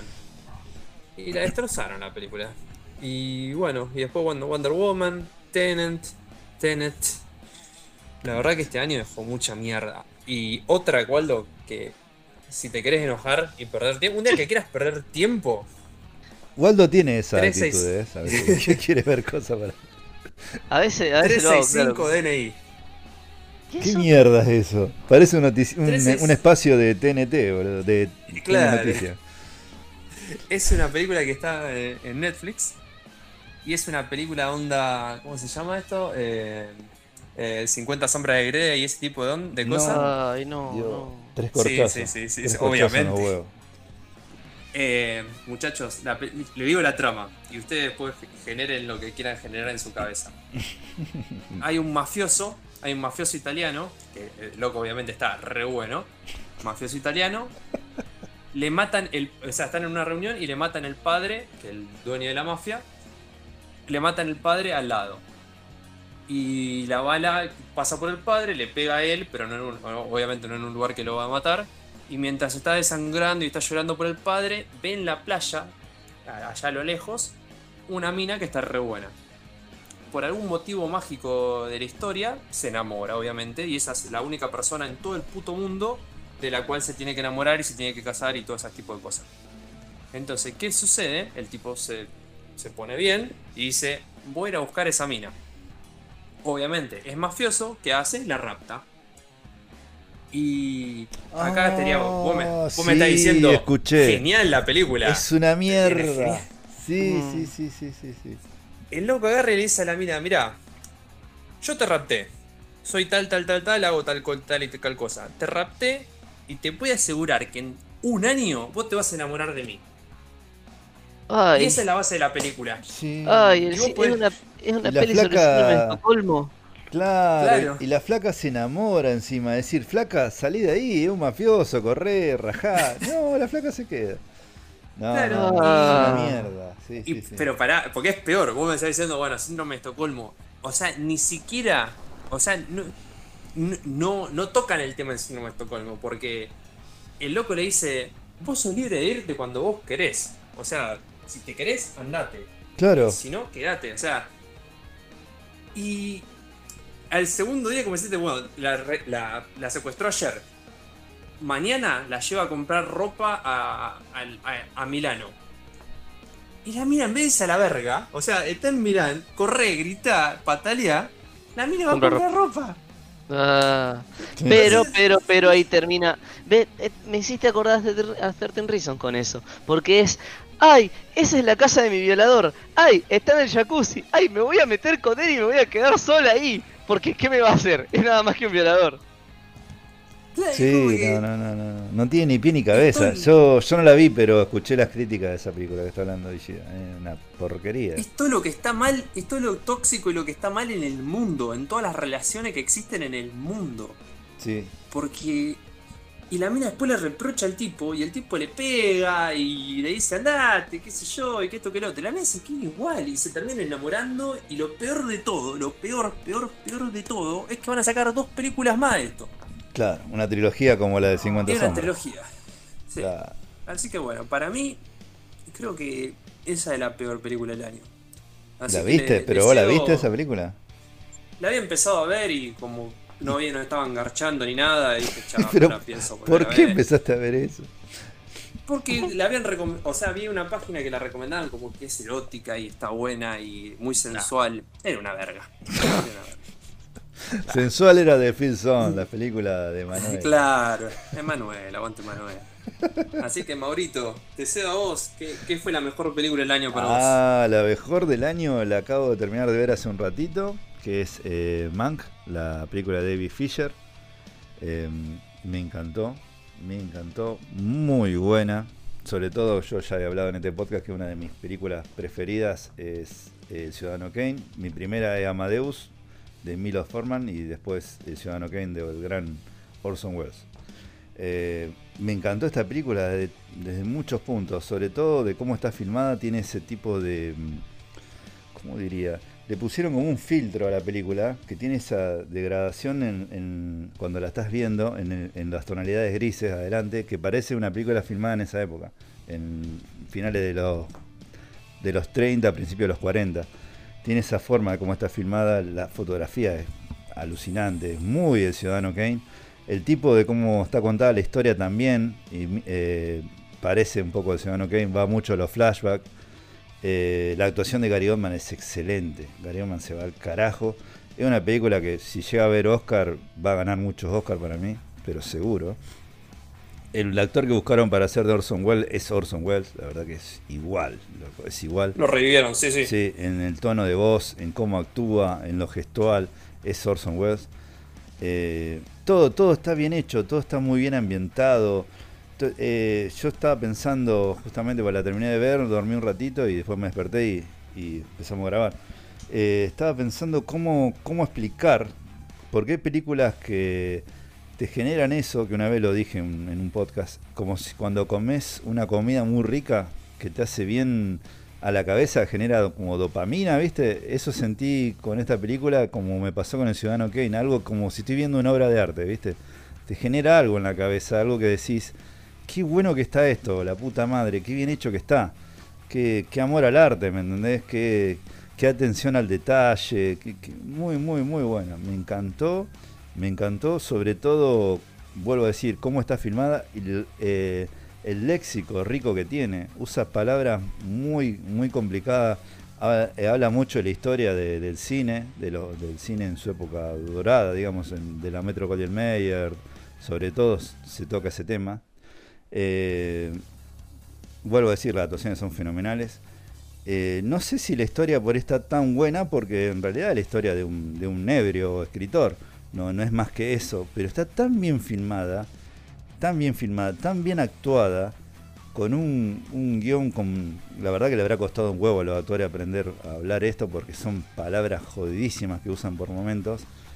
Eh, y es tan, vuelvo a decir, tan, tan rica en, en, lo léxico, en lo que hablan, en lo cómo, cómo, cómo también de la forma que hablan, lo que explican, cómo gestúan eso que están diciendo, cómo hay un, nivel de actuación tan zarpado y, y, lo filmado así, como si fuera de esa época. Sentís realmente que esta película tranquilamente te dice, mira, esta película se filmó en el 40, 41. Y vos la crees, vos crees que sí, que, se filmó en esa época, porque parece claramente una película filmada en esa época. Eh, muy bien hecho el casting. Eh, me sorprende que esta película dicen que en 4K se ve fenomenal. Porque yo no tengo tele 4K, la vi en Full HD. Pero dicen que se ve tremendo en 4K esta película. Y no, la verdad, la mejor que vi del año es, esta. Es, Mank. La verdad que de, este guionista Mankovic, que es el guionista de, de Ciudadano Kane, que no quiero spoilear eh, porque la verdad que yo creí que Orson Welles era solamente guionista, porque bueno, Orson Welles fue el director, productor y actor de Ciudadano Kane. Y yo creía que también había sido el guionista y no, no, no, fue el guionista. Eh, si bien aportó ideas, pero bueno, todo el guion es de, justamente la historia de este gran escritor, que también fue el escritor del joven Frankenstein, que es otra gran película también. No, no del joven Frankenstein, perdón, del Frankenstein original, la, la primera Frankenstein. No la de Medus, sino la, la original, la primera. Eh, así que no, me gustó muchísimo, me encantó. Yo sé, Ishi, que vos la viste, no sé qué te pareció. Sí, no, concuerdo con vos. Para mí, o sea, la vi en 4K encima, uh. se ve espectacular.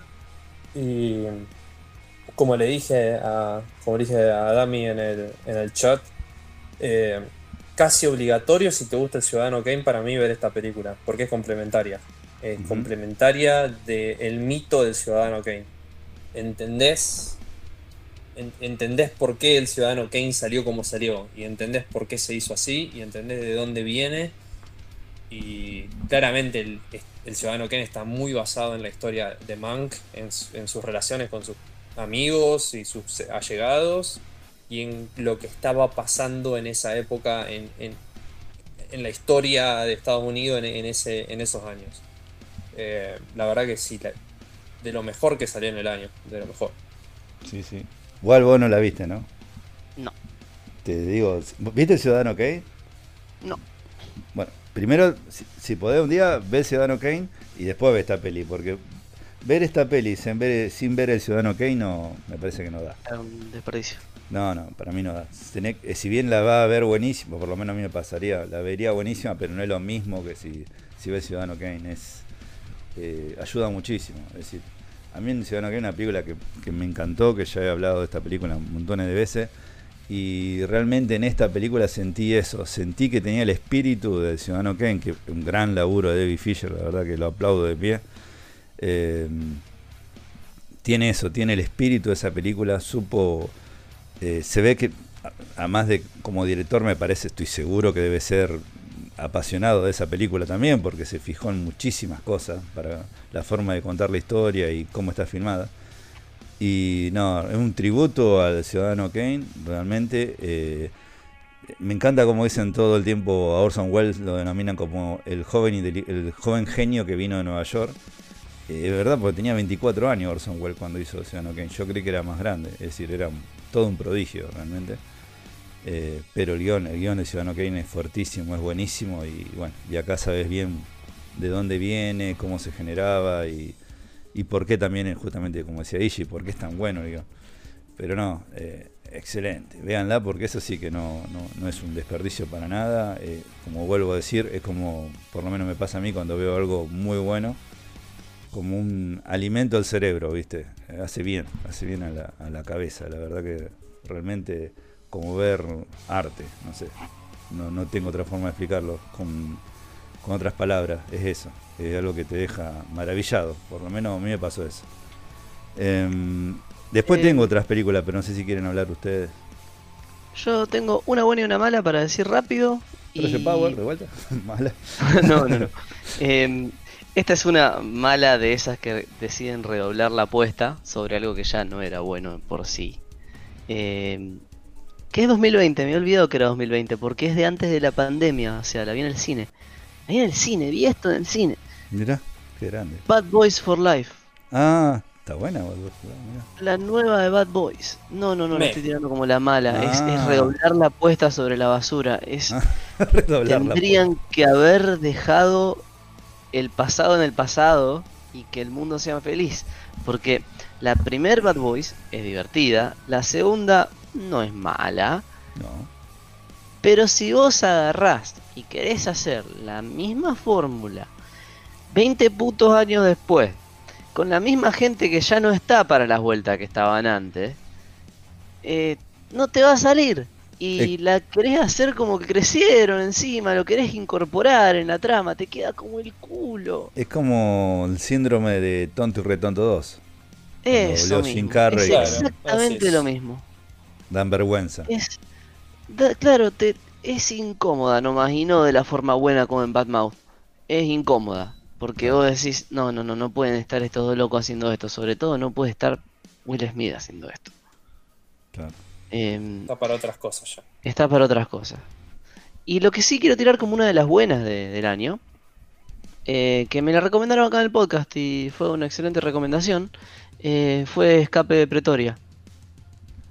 Ah, yo no la vi. Em, Dame capaz. Escape from Pretoria fue una excelente película, fue Radcliffe muy bien utilizado, em, un muy interesante trasfondo político con todo el tema del apartheid y increíble en su simpleza. El thriller, como te tiene todo el viaje al borde de la silla viendo cómo logran escaparse. Em, excelente peli, súper recomendada de vuelta. Ya la discutí un poco la vez pasada, así que no voy a ahondar demasiado, pero buen trabajo de filmación, muy buen trabajo de ambientación, muy buen mensaje. Eh, es, esa es una de las pelis que suman para mí. Bien. ¿Alguna otra? ¿Vos, Maurito? Eh, bueno, yo ya dije Mank, seguro. Eh, pero te tocaría a vos, Don Nishi. Otra no, completa con las otras que tenía ahí. Ah, bueno, sí, bueno, hace poquito vi, a principio de año, voy a hablar primero, voy a hablar de una, pero voy a hablar de otra. De principio de año que la vi en Netflix, que no, la verdad que no, no me acordaba que era de, de 2020, que pasa este, este, este tema con este año que te hace confundir 2019-2020, pasa eso con este año. Eh, que es Extraction, la película del actor este de hizo de Thor. Eh, ¿Cómo mierda se llama? Chris. Chris, Chris ah, la de Charlize Theron fue de este año también, que le gustó a todos. También. Sí, sí. La de Charlize Theron. Ah, The, Last, eh, The Last Order. Ah, no, The, Last Order. The Last Guard. The Last Guard. Old Guard, sí. Old Guard, ahí está. La vieja guardia. La vieja guardia, ahí está. Bueno, eh, me gustó muchísimo, está producida por los hermanos rusos y está dirigida por justamente un director que era el director de coreografía de Riesgo y los rusos como le tenían mucha mucho esperanza que sea buen director, le dijeron, hacela vos, nosotros te bancamos. Y le salió bárbaro, la verdad que me encantó esta película, me gustó muchísimo. Tiene... A me pareció un 10, pero la cinematografía es una masa. La verdad me gustó, la coreografía de pelea, los planos secuencia de acción, tiene unos planos secuencia, pero zarpadísimo. La verdad que es muy lindo ver una película de acción que mezcle acción, arte marciales y no caiga en el cliché de como búsqueda implacable que da 30 ah. cortes para saltar una cerca el pobre Liam Neeson, ¿viste?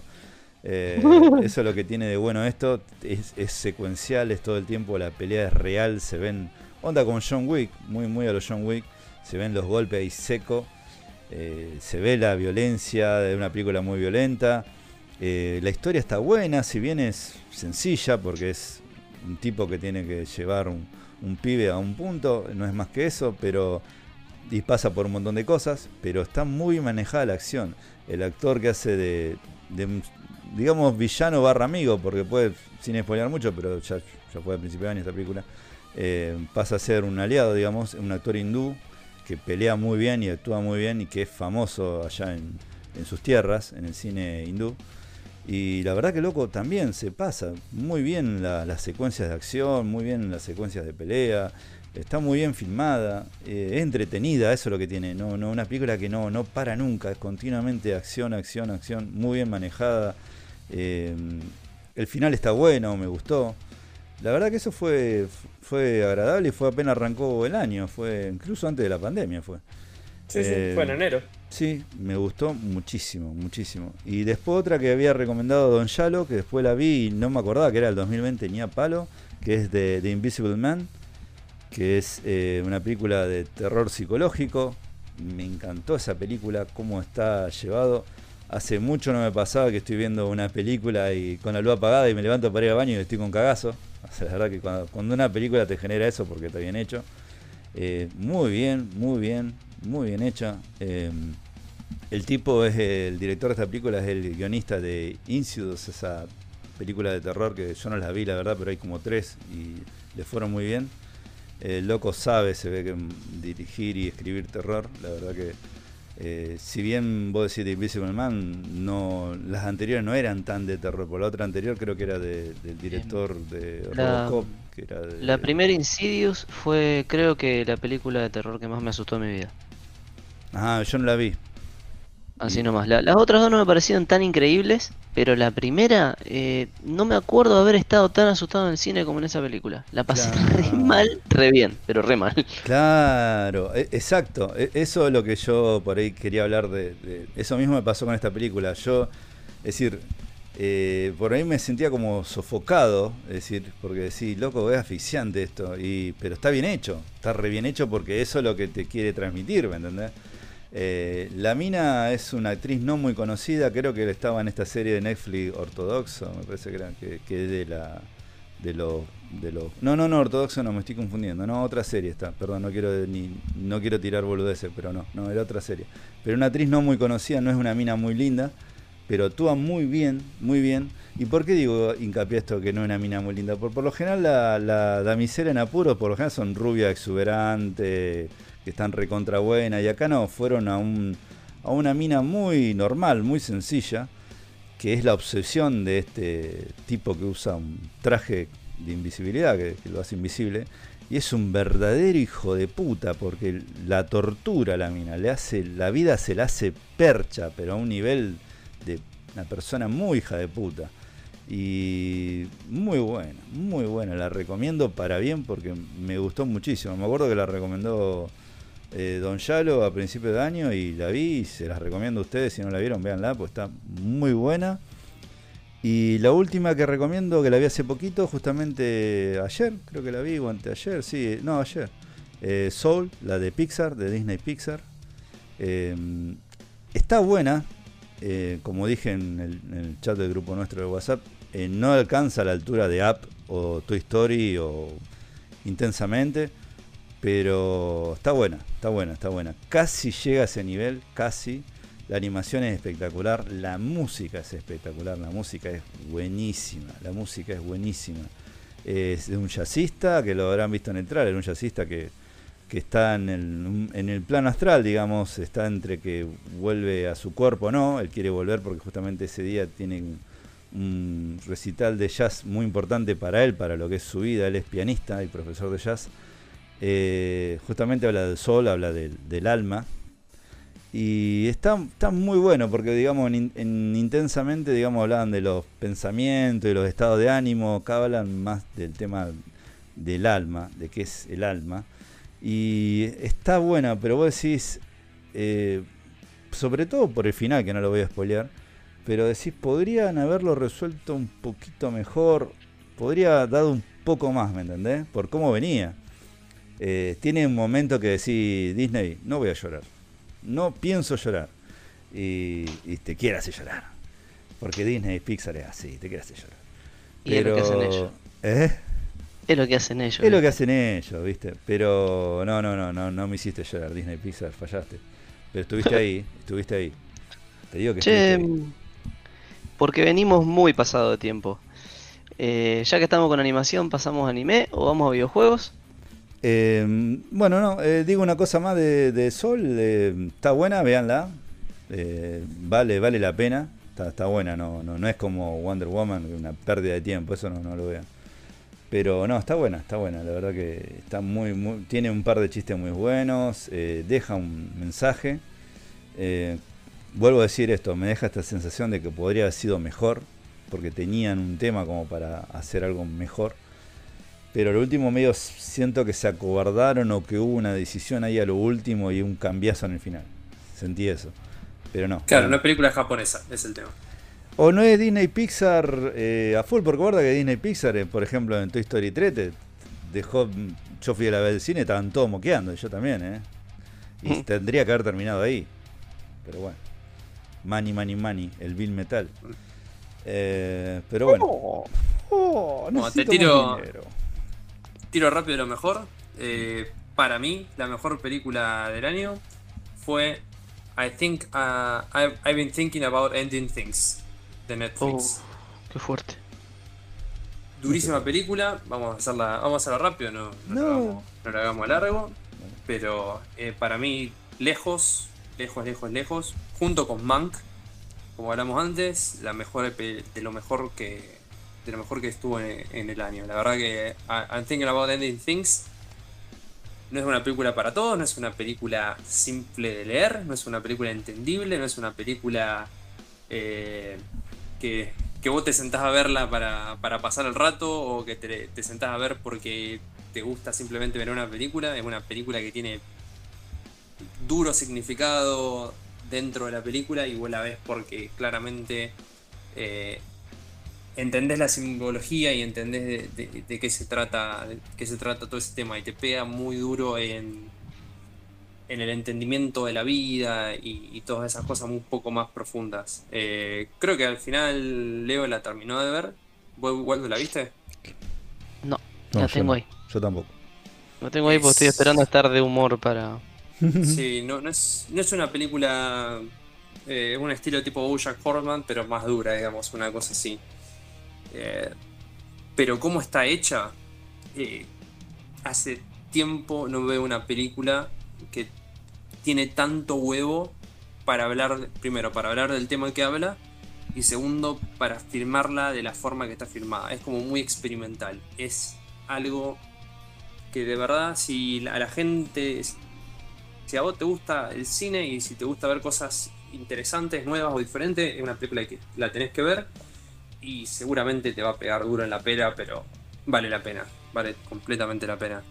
Y después para sumar otra que seguramente nadie vio, se llama Possessor, es una película indie y básicamente se trata de que en un futuro no muy lejano, eh, como que la policía, como que ahí está la tecnología de que te podés el alma te la podés meter en el cuerpo de otra persona.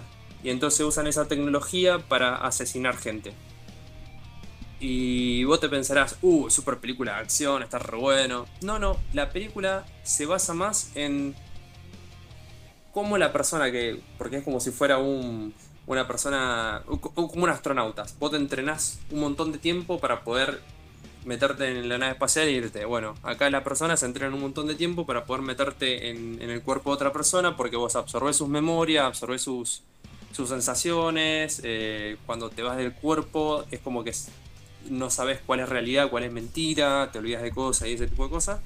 Entonces habla mucho de lo que es la humanidad, lo que es el alma, lo que... Eh, de qué se forma una persona cuando esta mina está haciendo... Es como estar en encubierto, o sea, tenés que conocer, tenés que actuar de la manera que la persona actúa, de todo ese tipo de cosas. La verdad que una película indie que me, sorprendió cuando la vi. Eh, no creo que mucha gente la pueda llegar a ver. Seguramente si se la piden al señor Papá Noel Cuevana la, pueden llegar a ver, pero es una película súper super interesante. Y me sumo también a Soul, la, vi hoy. Peliculón, a mí me encantó.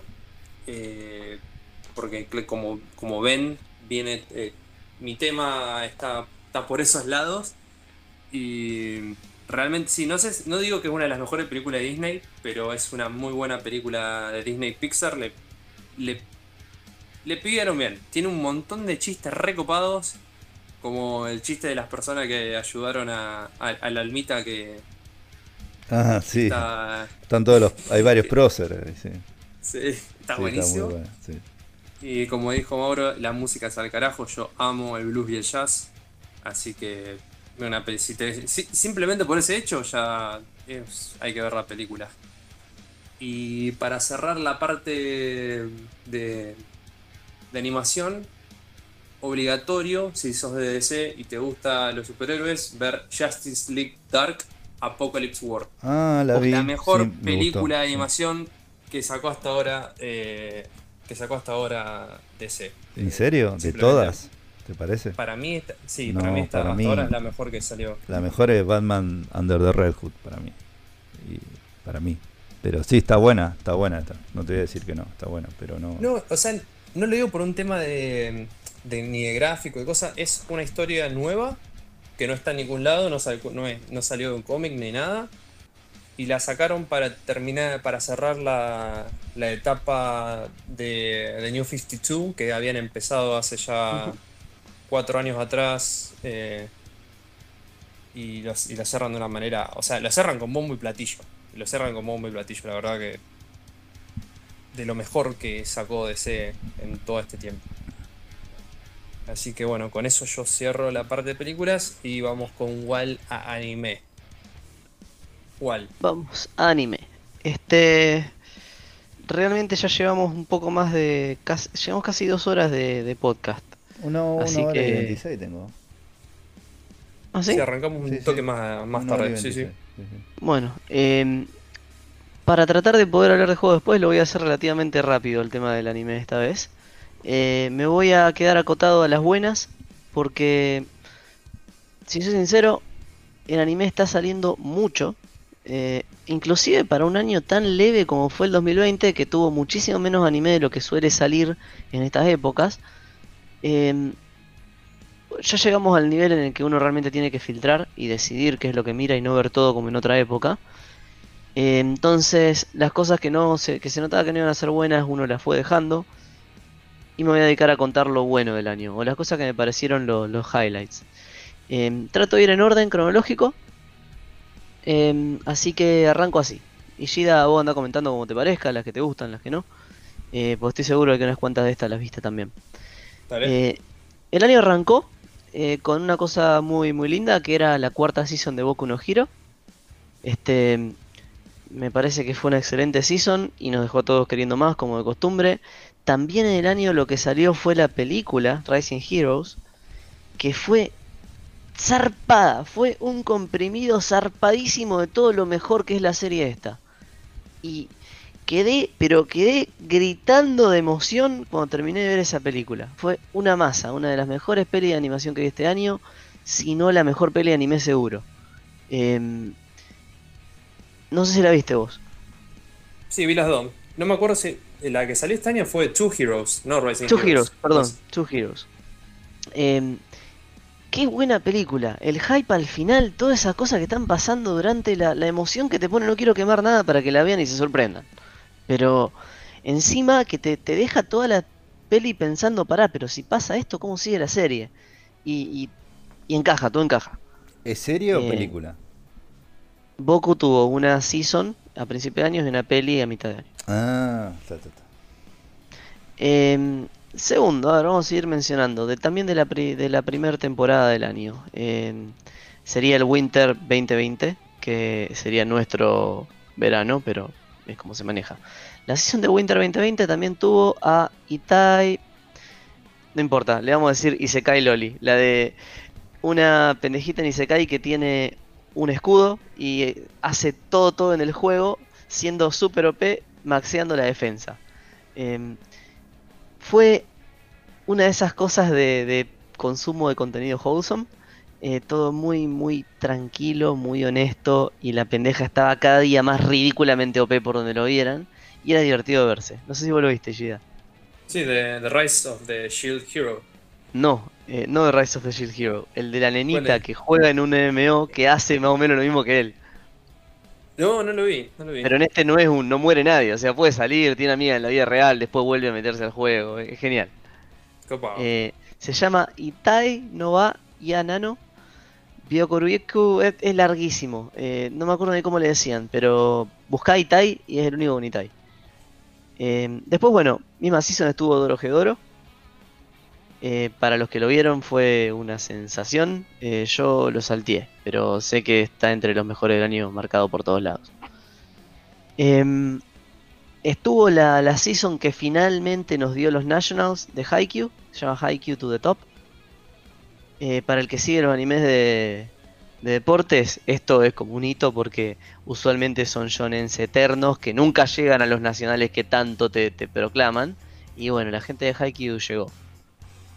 Eh, otro también de esa season estuvo Kakushigoto, eh, que era sobre un mangaka que tiene una nena y no quiere que sepa que es un mangaka porque dibuja, dibuja Echi.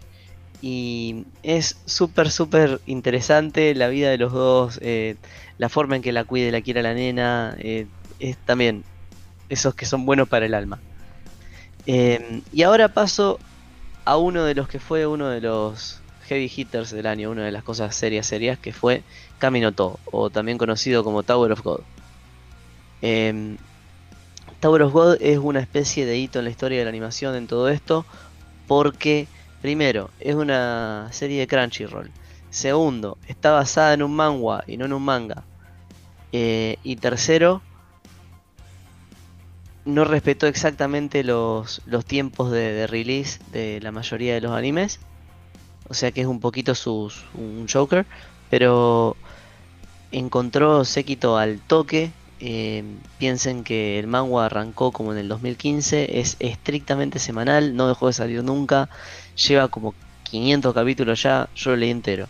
Eh, escala tremendamente tiene personajes muy zarpados, personajes con un diseño muy peculiar y el arte justamente es súper atípico para el que lo mira porque acostumbrados a ver toda animación japonesa, una cosa basada en un manga, se nota que es lo mismo pero no lo mismo. O sea, se, se ve la mano de otra gente.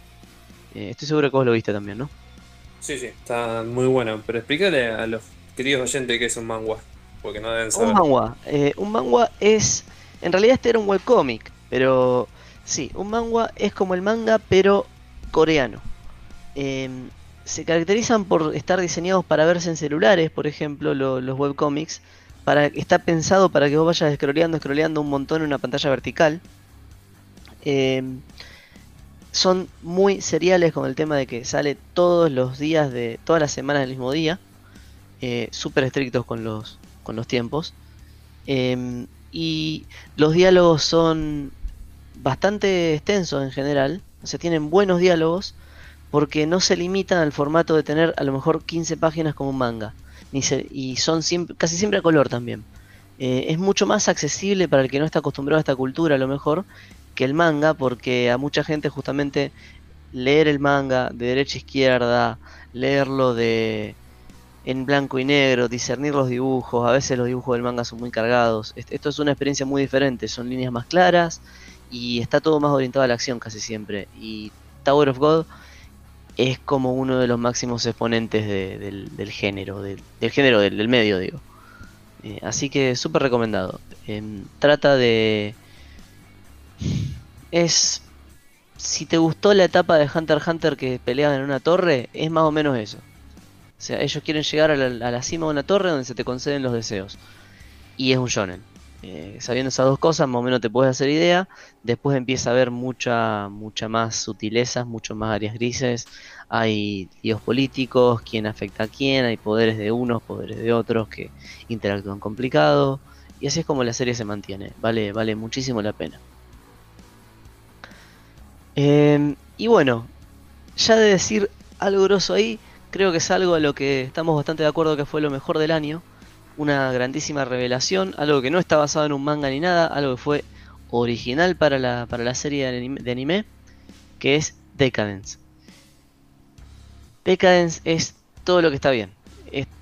Tipo, esto es la razón por la que existe el anime. Aparte de que es lindo para llevar el manga a la pantalla animada, aparte de que son divertidos los dibujos, aparte de las historias experimentales, Decadence es una maravilla. Es una historia súper original, recontra difícil de explicar, que ya la tratamos varias veces en el podcast, así que no voy a ahondar mucho. Pero tiene un poquito de todo, tiene algo para quien la mire y tiene muchísima emoción, tiene una ciencia ficción zarpadísima y tiene muchos temas así de, filosofía que te dejan medio pensando como te puede haber pasado con Ghost in the Shell cuando te sentás a evaluarlo. Eh, es excelente la paleta de colores, es excelente el arte, eh, no se nota que no escatiman nunca en animación, tiene unos Akugas de la puta madre y nada, nada, una ovación de pie para mí, para Studio Nat, que son los que, los que lo animaron ojalá sigan saliendo estas cosas y ojalá se las siga jugando la industria por cosas originales de anime, que no es para nada usual hoy día. Em, de acuerdo. Siguiendo con esto, nos queda mucho año. Em, estuvo la segunda temporada, 24 capítulos de, de Enen no Shogotai, también conocido como Fire Force. Em, otra cosa con un arte súper especial, súper único de ellos, eh, que se nota que son el mismo estudio de, de Ao no Exorcist, perdón, y de, y de Soul Eater, se renota la, la forma de dibujar, pero mejorada a nivel 2020. Terrible como escala también esa historia. No veo la hora de que siga. Creo que va a haber otra temporada, gracias a Dios.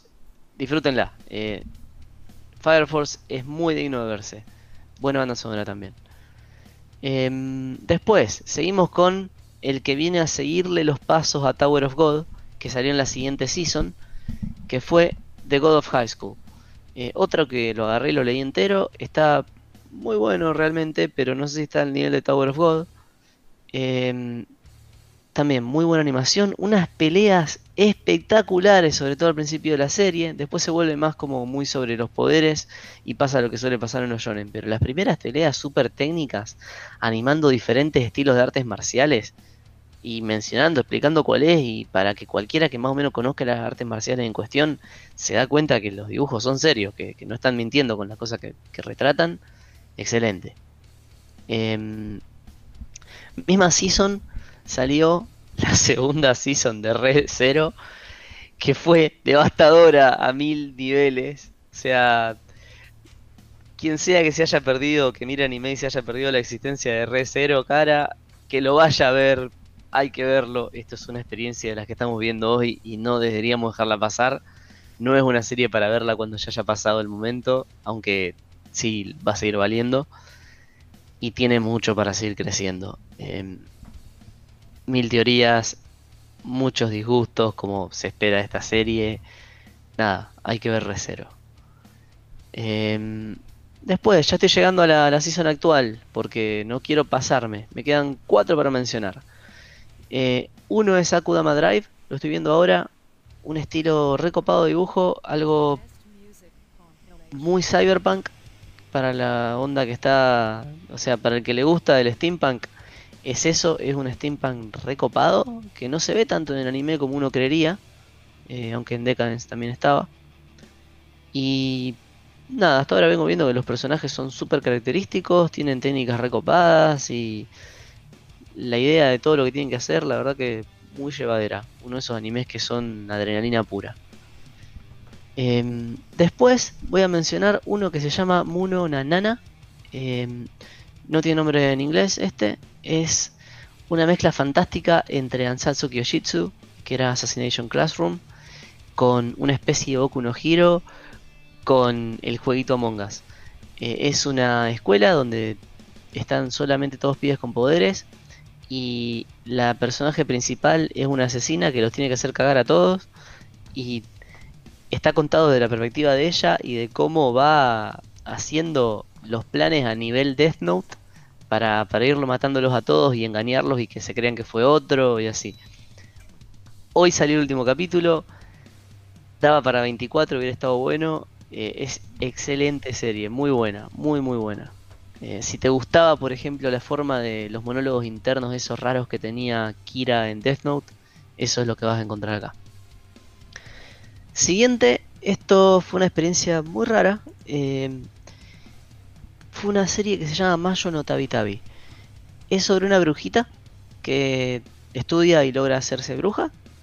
Y después de eso lo que decide es dedicarse a viajar y a conocer diferentes ciudades y países. Esta serie funciona de una forma bastante única en que los capítulos son autoconclusivos y cada uno cuenta una pequeña historia de la vida de ella en sus viajes. Y algunos son extremadamente inocentes y algunos son zarpadamente violentos, al punto que algunos venían con advertencias para la audiencia de saltearlos. Em, muy, muy copada la serie porque vos realmente capítulo a capítulo no sabés lo que te vas a encontrar, porque a veces es tan pacífica que te deja esa sensación de, de calidez y otras veces son planteos sobre la violencia o sobre creencias tan profundos que te dejan descolocado y tiene un poquito de todo. Así que también, súper recomendada esta serie. Y por último, la última que voy a tirar es el shonen que está de moda, el shonen que está tomando el mundo en este momento, que toda la gente está sorprendidísima. Zarpada técnica de animación, sobre todo en el tema de, de las peleas, de movimiento, zarpado el impacto que tiene la forma de colorear y una buena un buen sistema de poderes esto de cómo está basado todo en, cosas épicas como de esoterismo que se llama Jujutsu Kaisen. Eh, vos creo que ya lo habrás visto Ishida. Sí sí la tengo vi el primer capítulo nomás la tengo ahí para seguir.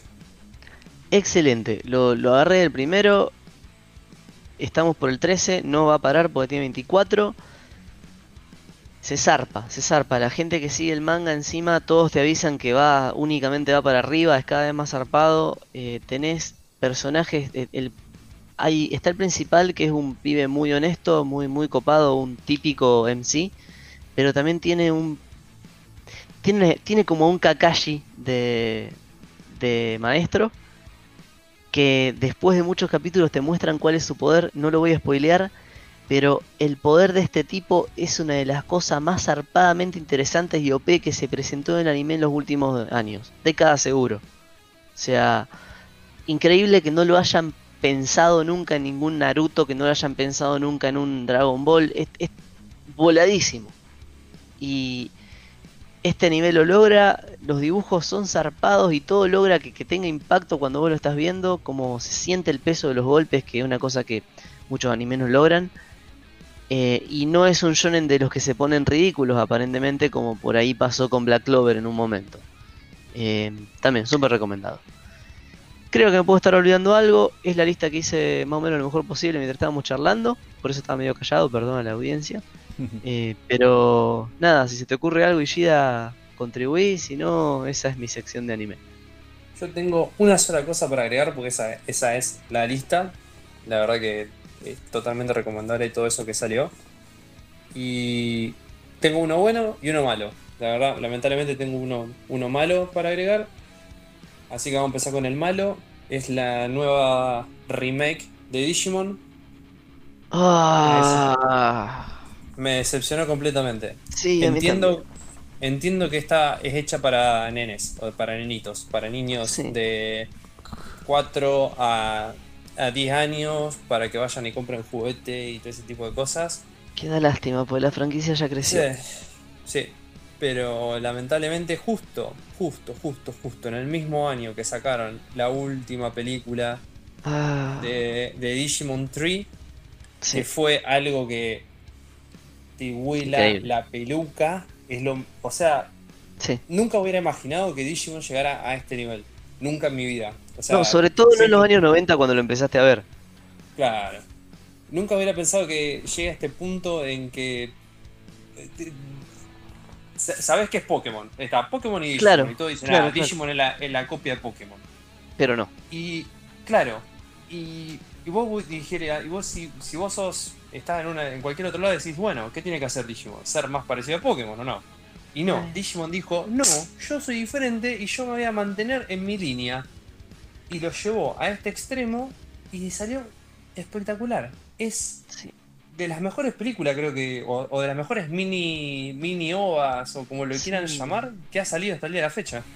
¿Sabes qué? Me, me, llama la atención esto de cómo la cagaron con la remake de 2020, porque justamente en su momento el que ignoraba todo el tema pensaba que Digimon era como una copia barata de Pokémon, cuando en realidad sin desmerecer a Pokémon que tiene su propio, su propio mérito, eh, Digimon siempre se caracterizó por una historia extremadamente más profunda.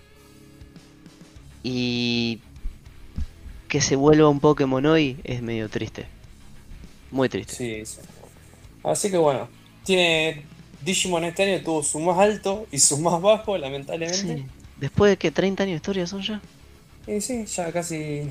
Casi Estamos no, cerca 20. de 30 años de historia y siempre, siempre estuvieron en otro, en otra esfera, realmente, a otro nivel.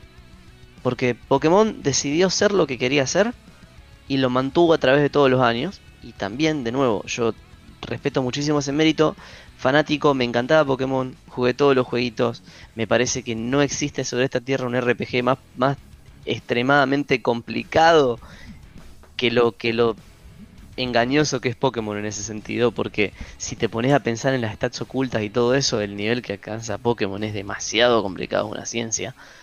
Pero Pokémon decidió ser eso y decidió no moverse de ahí. Y lo sostuvo fantásticamente bien durante los mismos 30 años.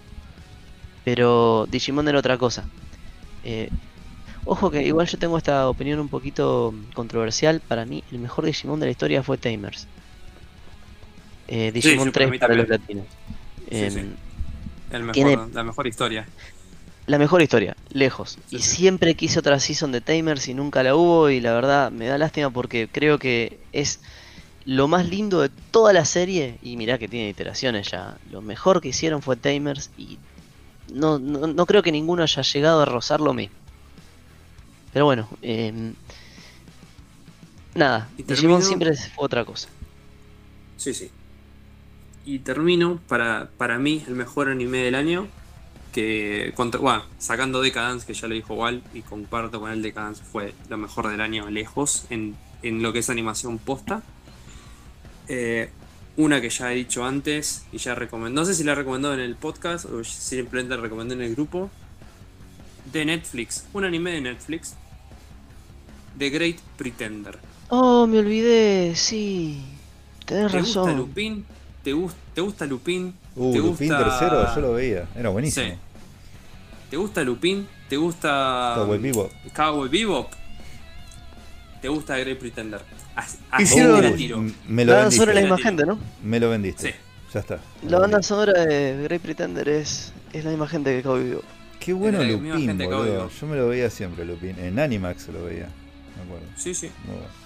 Y bueno, es más, sacó una película esta semana, Lupin, que está terriblemente buena. Pero Las películas la eso- daban en The Film Zone, me acuerdo. Porque eran media Sí, sí. zarpada y entonces la daban tarde, me acuerdo. Tenían esas cosas así. Como dicen ustedes, Ichi, ¿eh? Cuando se zarpan un poco. No. Claro. Sí, Sí, Ichi. está bien. Y tenía eso por ahí las películas de Lupin, entonces la daban tarde en The Film Zone. Echi. Echi, Echi. Así que bueno, simplemente le digo eso. ¿Le gusta Lupin? ¿Te gusta Cowboy Bebop? Fusión. ¡Ja! Fusión. ¡Ja! ¡Ja! Tenés Great Pretender. Y obviamente, cuando vos decís de Great Pretender, ¿qué se te viene a la cabeza? Así, lo más rápido. Yo te digo Great Pretender, ¿qué se te viene a la El cabeza? tema de Queen. ¿Cuál es el, el ending? ¿Cuál es el- la canción del ending? La canción de Queen. Ay, la pegué. Zarpado, ¿eh? Así que ya está. O sea, no tengo que decir O más sea- nada. ¿Tengo que decir algo más? No. No. No, viste, esa es una movida que no la viste de Evangelion. Claro.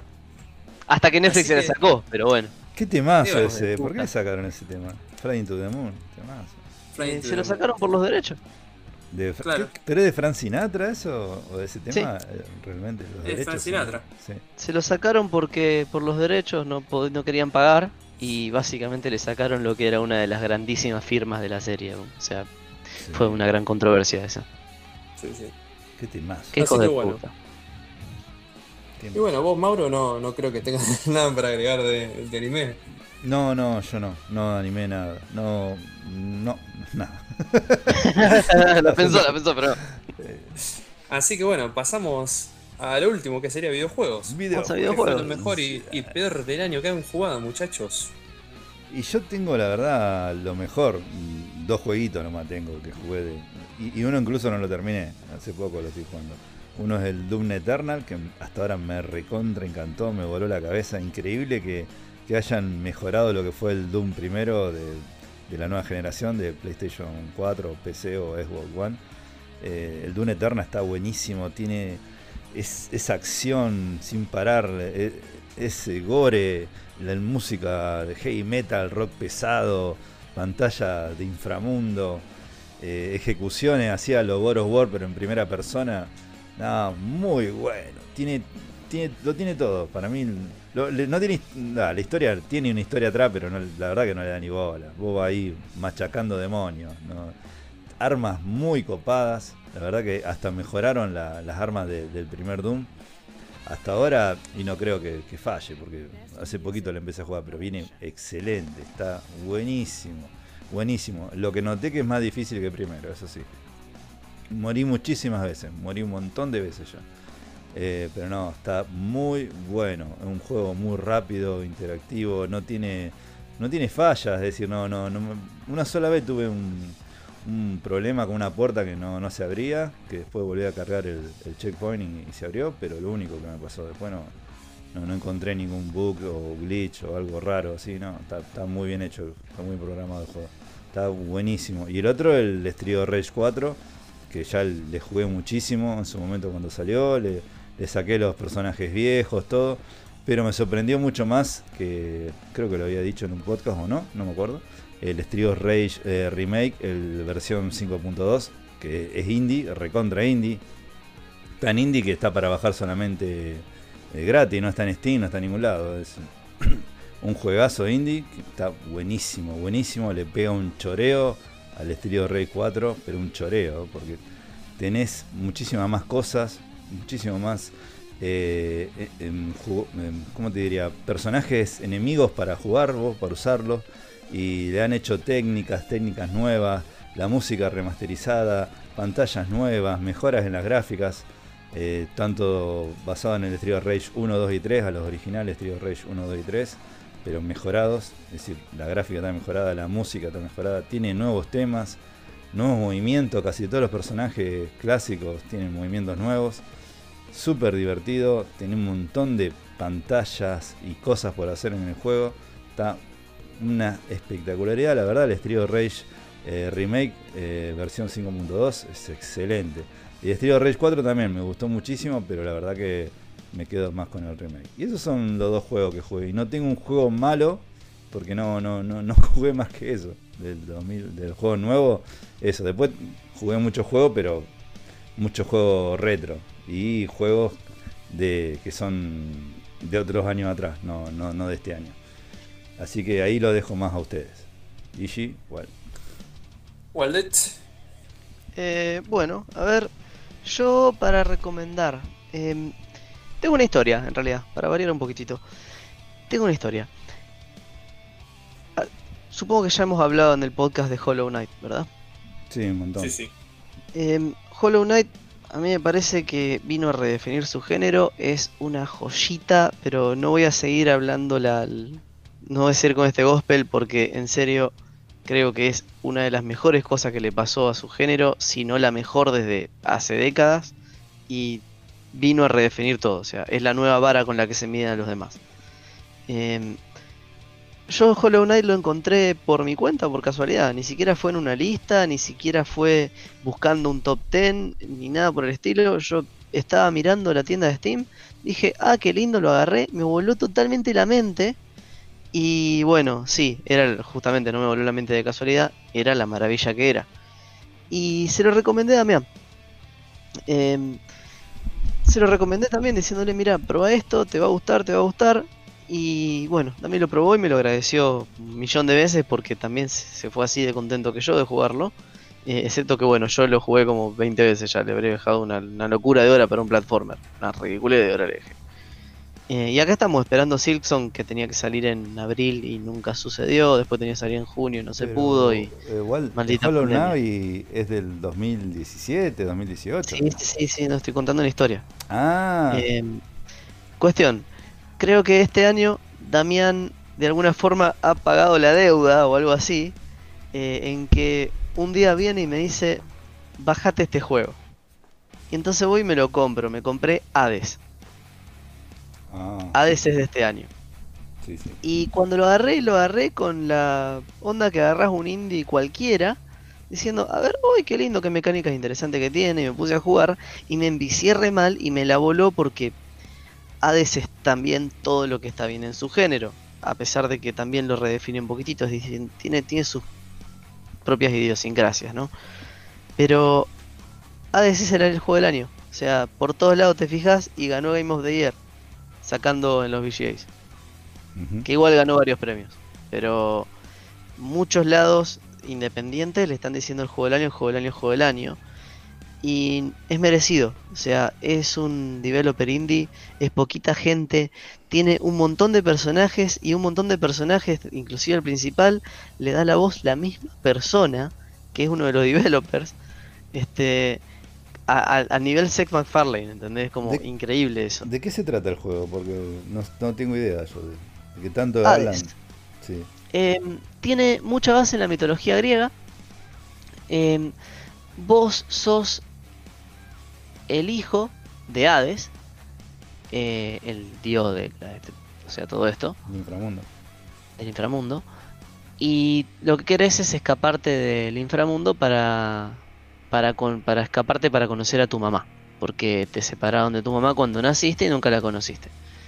Em, el juego es un roguelike. Para el que no sabe lo que es, los roguelikes son juegos en los cuales los niveles están generados proceduralmente, o sea que son siempre distintos, no juegas dos veces el mismo juego, eh, con la peculiaridad de que cada tanto tenés un boss que sí sabes que lo podés esperar, que va a venir después de tres o cuatro pantallas, eh, tiene unas cuatro etapas de diferentes mundos. A medida que vas saliendo, arrancas por el inframundo, después pasas por Afodel, pasas por los campos elíseos hasta que llegas a escaparte, ¿no? Em, y a medida que te escapas, para escaparte te prestan ayuda random eh, los dioses del Olimpo, que tenés como un roster de unos 12 dioses. Está Atena, está Zeus, está Perseo, está Dionisio, cada uno con sus propios dibujos. Em, tiene también, es increíble para la poca gente que es la calidad de los dibujos y lo bien terminados están los sprites. Y es un juego relativamente simple en términos de controles. Tenés un dodge, un dash y o dodge. Eh, tenés un dash que puede ser doble, puede ser triple, lo puede ir mejorando. Em, y tiene varios, tiene un ataque fuerte, un ataque débil y un ataque de tipo mágico. Cada uno con un botón. Y todo es un juego rápido, es pelear contra un montón de bichos y seguir avanzando, tratar de ahorrar en salud y tratar de mejorar tu personaje con lo que te van tirando. Lo que tiene de peculiar que no se vio antes, que yo sepa nunca en un roguelike, salvo a lo mejor en un... Me sale, me sale Shovel Knight, pero no era Shovel Knight, era el otro. Em, bueno, ya va a venir.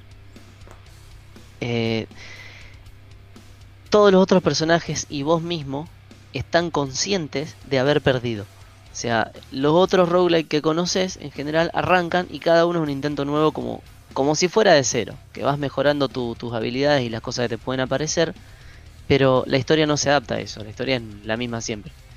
En cambio, en Hades, cada vez que te morís, te encontrás con un personaje que te hace algún comentario sobre la forma en que te moriste.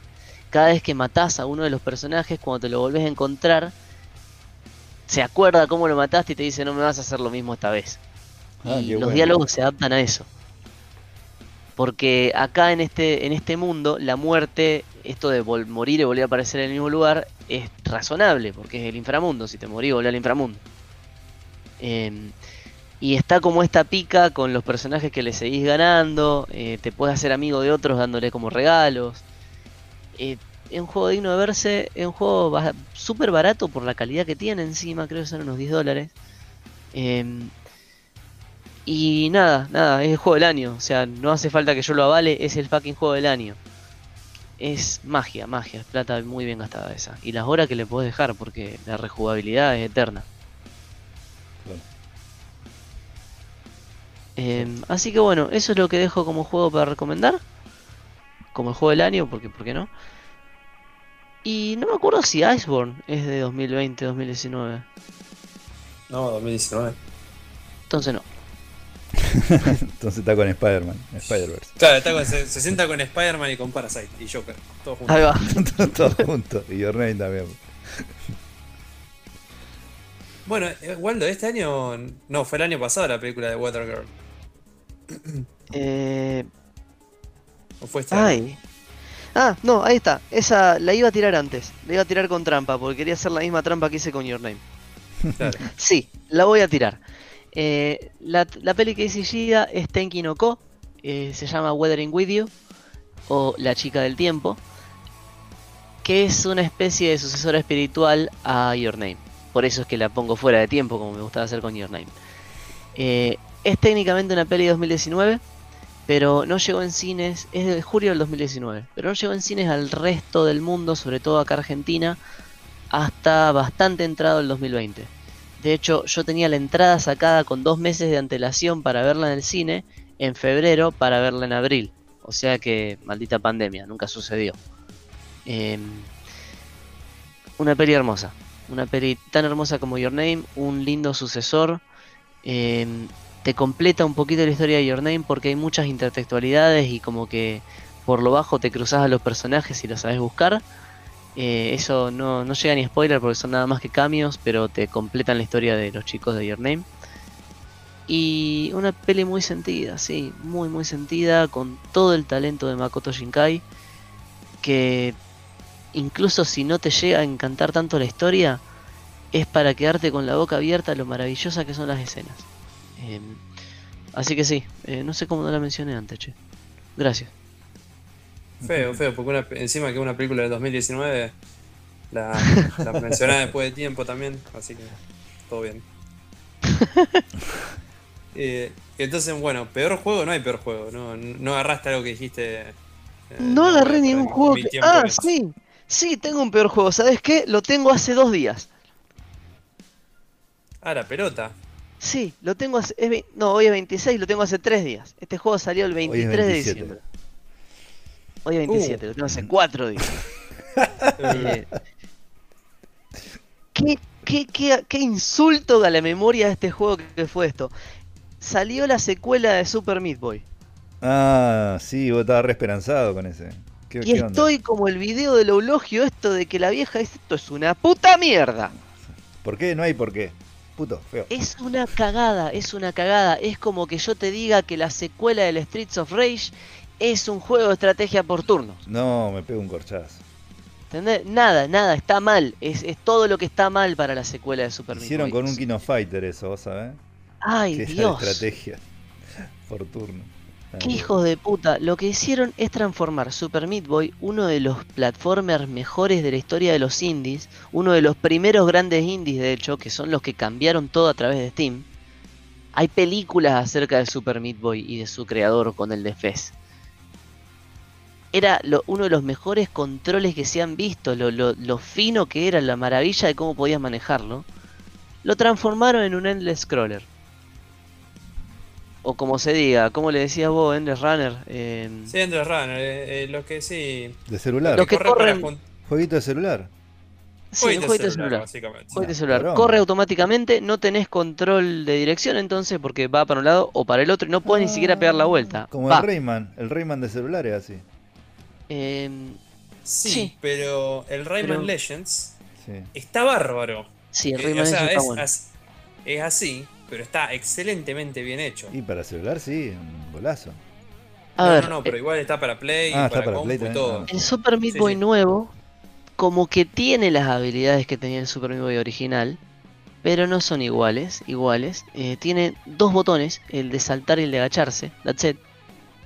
Eh, si querés pegar la vuelta, podés rebotar contra una pared y va para el otro lado, pero no podés ni siquiera elegir la velocidad a la que corre, como antes hacía justamente diciendo lo manejo despacito, toco el botón, el, el R2 para que se mueva rápido. Eso no existe.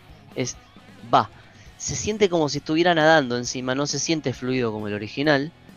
Eh, y nada, yo estoy enojadísimo. Hay gente que está contenta, de hecho los developers hablan re lindo del juego que lograron. A mí me parece que se pegaron el peor tiro en el pie que se ha visto. No, no entiendo cómo pueden hacerle un insulto hacia su propia memoria. Un tiro en el pie, qué, buena analogía. Ah. tiro en el pie. O sea, entiendo que a alguien le pueda gustar, puede ser un lindo juego en su propio mérito. No es un Super Meat Boy. Así como tengo todo ese odio que le tengo a uno de los juegos favoritos de la vida de Damián, que es el Command Conquer Generals. Eh, Command Conquer Generals es un excelente juego, que no es un Command Conquer. Que le pusieron Command Conquer adelante en el título y listo, pero nada que ver. Eh, porque Command Conquer la gracia era que vos manejabas de cualquier lado todas las cosas, la producción, todo eso, y que no tenías que ir a los lugares como en Age of Empires. Y Generals es un Age of Empires con cosas de guerra moderna. Eh, re lindo juego, excelente juego, le dejé horas y horas y horas de ciber con mis amigos. Pero no, todavía al día de hoy sostengo que no tenían por qué decirle Command Conquer. Eh, y lo mismo pasa con esto. esto. Esto es un jueguito muy simpático que no es un Super Meat Boy. Así que está, mi bueno y mi malo. Decepcionado totalmente. Sí, mal, mal. Ishi. yo, yo tengo varios. Y bueno, malo y medio. Tengo, así, todo. Que es, más menos medio, trampa. Porque el juego que más amo en toda mi vida tuvo una remake, digamos, o un deluxe version. ¿A jugar con este Hugo tiene una versión nueva? Vamos, a jugar con Hugo. Aprieta el Jugar con Hugo 4K. Eh, Estoy seguro que perderás. Juegazo, boludo.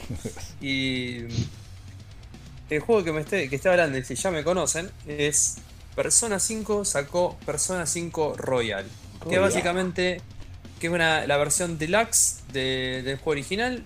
Eh, es el mismo juego. Mejor, es trampa, porque yo lo consideraba 2019 también. Claro. No, pero igual salió este año. ¿no? Salió, sí, salió abril, una cosa así. Mayo, mayo abril. Eh, ¿Y este nuevo que viene ahora? El Strikers. Sí. Eh, sale, o sea, también ya salió en Japón hace un año, pero para el resto del mundo sale eh, el año que viene, Q1 del año que viene. La pucha. Sí, sí. Pero bueno, es medio trampa porque obviamente es un es, es el mismo juego que el original, al cual le extendieron, eh, le cambiaron la trama un poco, o sea, cambiaron una parte de la trama y le agregaron un enemigo más y un personaje principal más. Eh, la, idea de, la idea del juego es darle un mejor cierre porque medio como que la historia flaquea al final de, del Persona 5 y realmente con lo que hicieron en el Persona 5 Royal se fueron al carajo, dieron vuelta a la historia, o sea, es otro juego literalmente eh, y lo que mejor tiene el juego que es la historia lo mejora todavía. Así que si antes era un 10, ahora es un 11. ¿Se puede maxear todo en una corrida? Se puede maxear todo en una corrida, yo lo hice, me tomó 140 horas terminar el juego nuevo, obviamente sabiendo ya todo lo que, o sea, yo ya hice el juego original dos veces, así que ya sabía todo lo que tenía que hacer y todo lo que pasaba, así que no, no perdí tanto tiempo en ese aspecto pero si una persona común y corriente le, empieza a jugar de cero y son más de 180 horas, fácil. fácil para 100%. Así que bueno, esa es mi trampa, porque obviamente no cuenta, es para mí. El mejor juego para mí del año, y Dami me va a acompañar en esto, es el Ghost of Tsushima. Es el Ghost of Tsushima. Eh, no ganó nada, absolutamente nada, en un montón de lados porque, o se lo dieron a Hades porque realmente es un excelente juego, es algo nuevo, algo diferente y es indie, o sea que también garpa por ese lado. Y todo todos los mediáticos que son vendidos y que no se, la, no se la bancan, se la dieron a The Last of Us 2. Mal, que no está, no está merecido ese GOTI. Que no está merecido, es un buen juego. Pero no era el juego del año. Pero no era el juego del año. Eh, Así que, para el que no lo jugó, el, el Gozo Tsushima es un, un open world, un mundo abierto como cualquier otro, como si fuera eh, como si el, GTA, el God of War, el Assassin's Creed, todo eso. pero que está, en una, eh, está seteado en, el Japón antiguo, con un ataque mongol a la isla de Tsushima. La isla de Tsushima es una isla de, verdad, y lo que pasa en el juego es una, es una historia basada en algo que realmente pasó. Tsushima queda entre el sur de Japón y el norte. Y, no, perdón. Eh, sí, el sur de Japón y el sur de Corea, de Corea del Sur. Cerca de Iwo Jima, por ahí. Claro. Y básicamente. Entonces, básicamente, lo, que pasa es que en, esta época los, mongoles eh, conquistaron, habían, conquistado todo y dijeron, che, ¿cómo podemos ir a Japón? La primer parada que tenés desde, desde el sur de, Corea a Japón es esta isla, que es parada obligatoria, supuestamente, por lo que tengo entendido. Entonces, obviamente, era el primer ataque mongol. Y bueno, la, historia está basada en que viene, vienen los mongoles, le, hacen percha a todo, matan al shogun, matan a todos los. matan a, a, todos, todas las personas que pueden defender, todos los ninjas, eh, los ninjas, digo, los samuráis que pueden defender la tierra para tomar posesión de, la isla. Pero vos, por, eh, por, te salvaste por arte de magia, no, por arte de magia te salva una persona y tenés que retomar la isla desde cero. Y es tu, y es tu camino de. Hizo fucking Kenshin. Claro. Es tu camino, tu camino de honor. Claro. Tenés, eh, podés tomar tu camino de honor y ser un ninja común y eh, correcto e ir y enfrentarlo a todo de, de frente. O puedes ser un ninja y ir a atacarlos de manera artera y olvidar tu, olvidar tu honor y simplemente asesinar a todos porque te robaron tu tierra natal. Honorame esta, los cago todo a cuchillazo por la espalda. claro. Y bueno, eso también es en, parte de historia y lo que tiene bueno es que ese tema de que cuando, cuando está bien ser, eh, ser honorable y cuando está, eh, cuando está está bien ser un terrible hijo de puta y matar a todos. Nada, cuchillo. claro, o sea, ¿cuándo merita ser honorable? O sea, si te matan a toda tu familia, te roban la tierra y, te torturan, vos te mantenés honorable porque. Claro. te mantenés honorable porque. por el honor mismo o. O decís, listo, muchachos, hasta acá llegamos, no, se puede mantener esto así, no, no va más si además no queda nada en lo que es ser honorable, no, no, existe más. Eh, no existe ¿Te favorece por seguir un camino o el otro? Eh, te favorecen al final, por cómo termina. Que también es múltiple, tiene multiple ending, así que sí, diría que sí. No, bueno. no, no, influye, no influye en cómo termina, pero sí influye en cómo vos reaccionás a cuando termina, más que nada. Ajá. Ok. Así que bueno. ¿Ah, para PC? Y, eh, no, es para, Play. Exclusivo de PlayStation. Exclusivo de la Play. ¿Ya tenés juego en la Play? Sí, sí, sí. No, queda otro. Y bueno, eh, para, para mí ese fue el mejor juego del año. Y otros ah, honorables menciones como que seguramente vos creo que la jugaste igualito, el Spirit Feather, que ya lo hemos mencionado en el canal. Un Excelente juego indie. Hermoso, hermoso. Eh, recomendable. Súper recomendado. Eh, también es como una terapia. Eh. Sí, sí, es como una terapia, básicamente. ¿De qué se trata? Vos sos. Eh, vos sos una persona común y corriente que la eligen para ser el. la persona que lleva las almas por el río. ¿Cómo se llama el río? por el río Styx. sos, haces el, el, trabajo de Charón. Claro. Acompañar a las personas que mueren al más allá. Eh, ese, es tu, ese es tu trabajo. Pero el, juego está basado en que vos tenés eh, en tu, en tu barquito, eh, vos creás la. Vos creás la, la facility, o sea, las casitas a, los personajes para comer y demás, para que la gente viaje lo más cómoda posible. para que el barquito pensar corte crucero, ¿no? Le podés poner habitaciones y Un yate, básicamente, pero eh, sí. Eh, o sea, vos, vos tratás de hacerlo todo lo posible para que la gente sea. Eh, pueda pasar al otro lado. Porque como todo el mundo, o sea, cada uno tiene sus problemas y demás, y todos esos problemas vos te los llevas al otro mundo. Entonces vos tenés que ayudar a, tus pasajeros a resolver sus problemas y bueno, básicamente eso. Y está muy bueno, es muy hermoso el juego, muy tranquilo, muy calmo.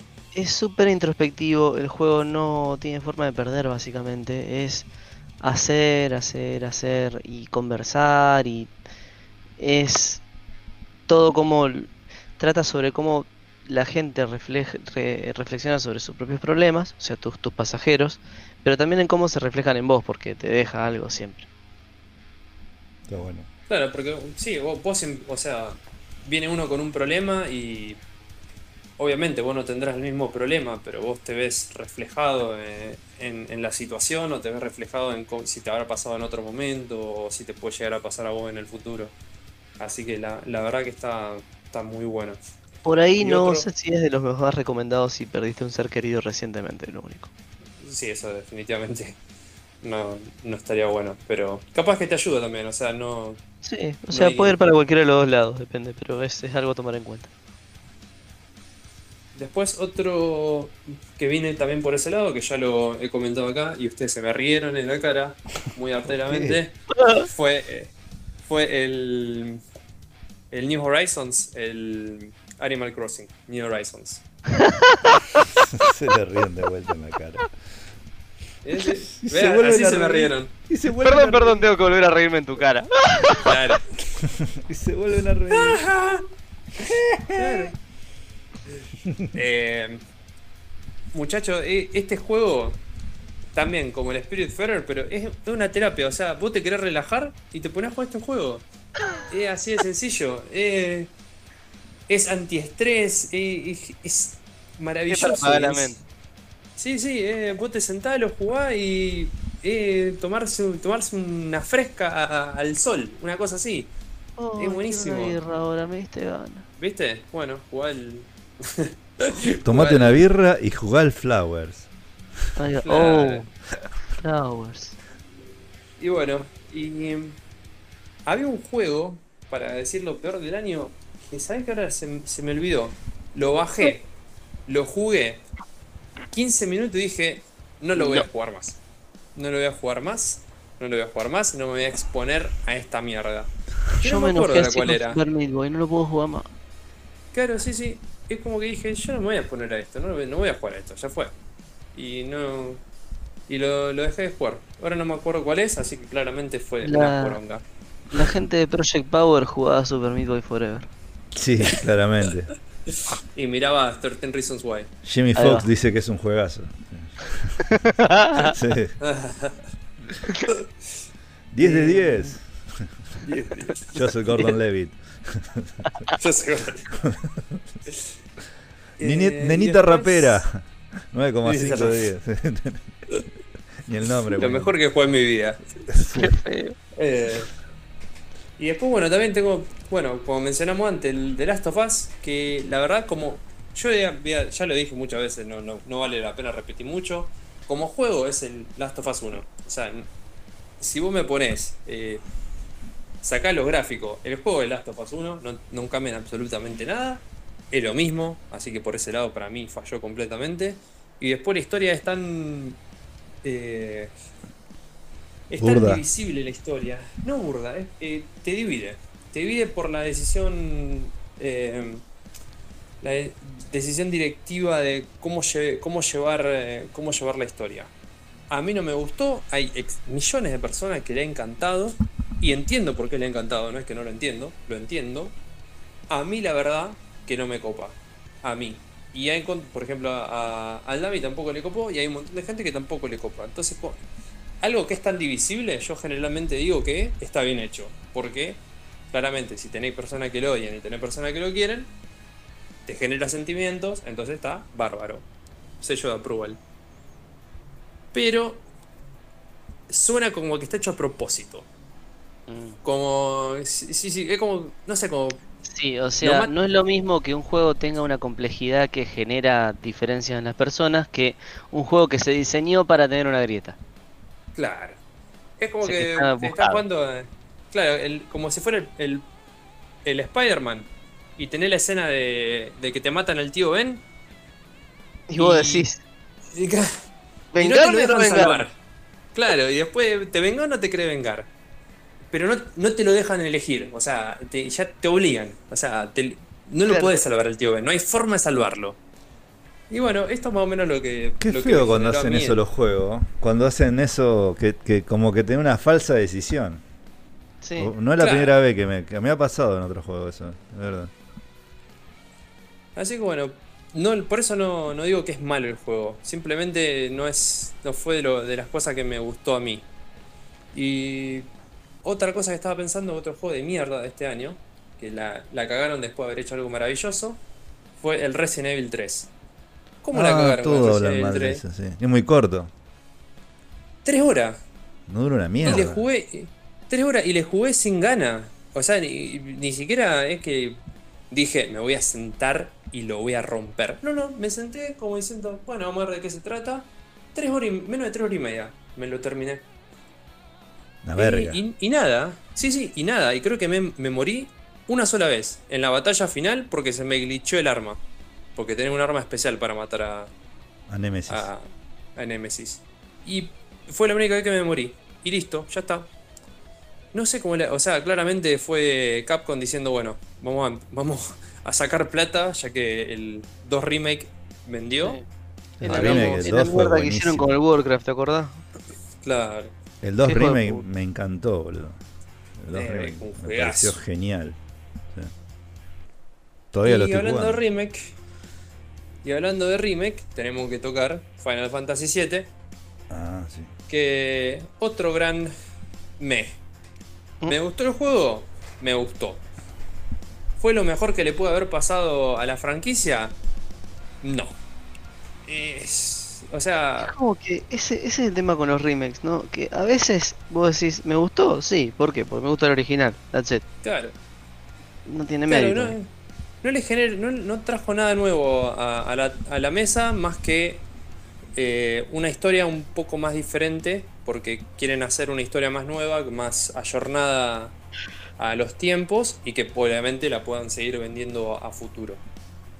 Así que, la verdad, un poco, no, no decepcionado, pero esperaba más. O sea, esperaba más y, y nos dejó ahí esperando a ver qué va a pasar. Porque también es medio futuro incierto con la, las siguientes entregas, porque como que Square Enix se dio cuenta que no, Que no se pueden No, hacer no los es. boludos así. Claro, eh, no hizo un 100 y ahora no quieren invertir más plata para para llevar a, a la franquicia donde debería estar. Así que Es- bueno, Es corto también, ¿no? Comparación al original. sí, igual es la primera parte, ¿no? Así, son cuarenta y pico de horas y es solamente el primer disco de los tres discos que traía el Final Fantasy VII. Claro. Así que ese es el otro tema, que es súper raro llegar hasta llegar hasta el final del juego y saber que no termina, porque o sea, no termina, sabes que continúa.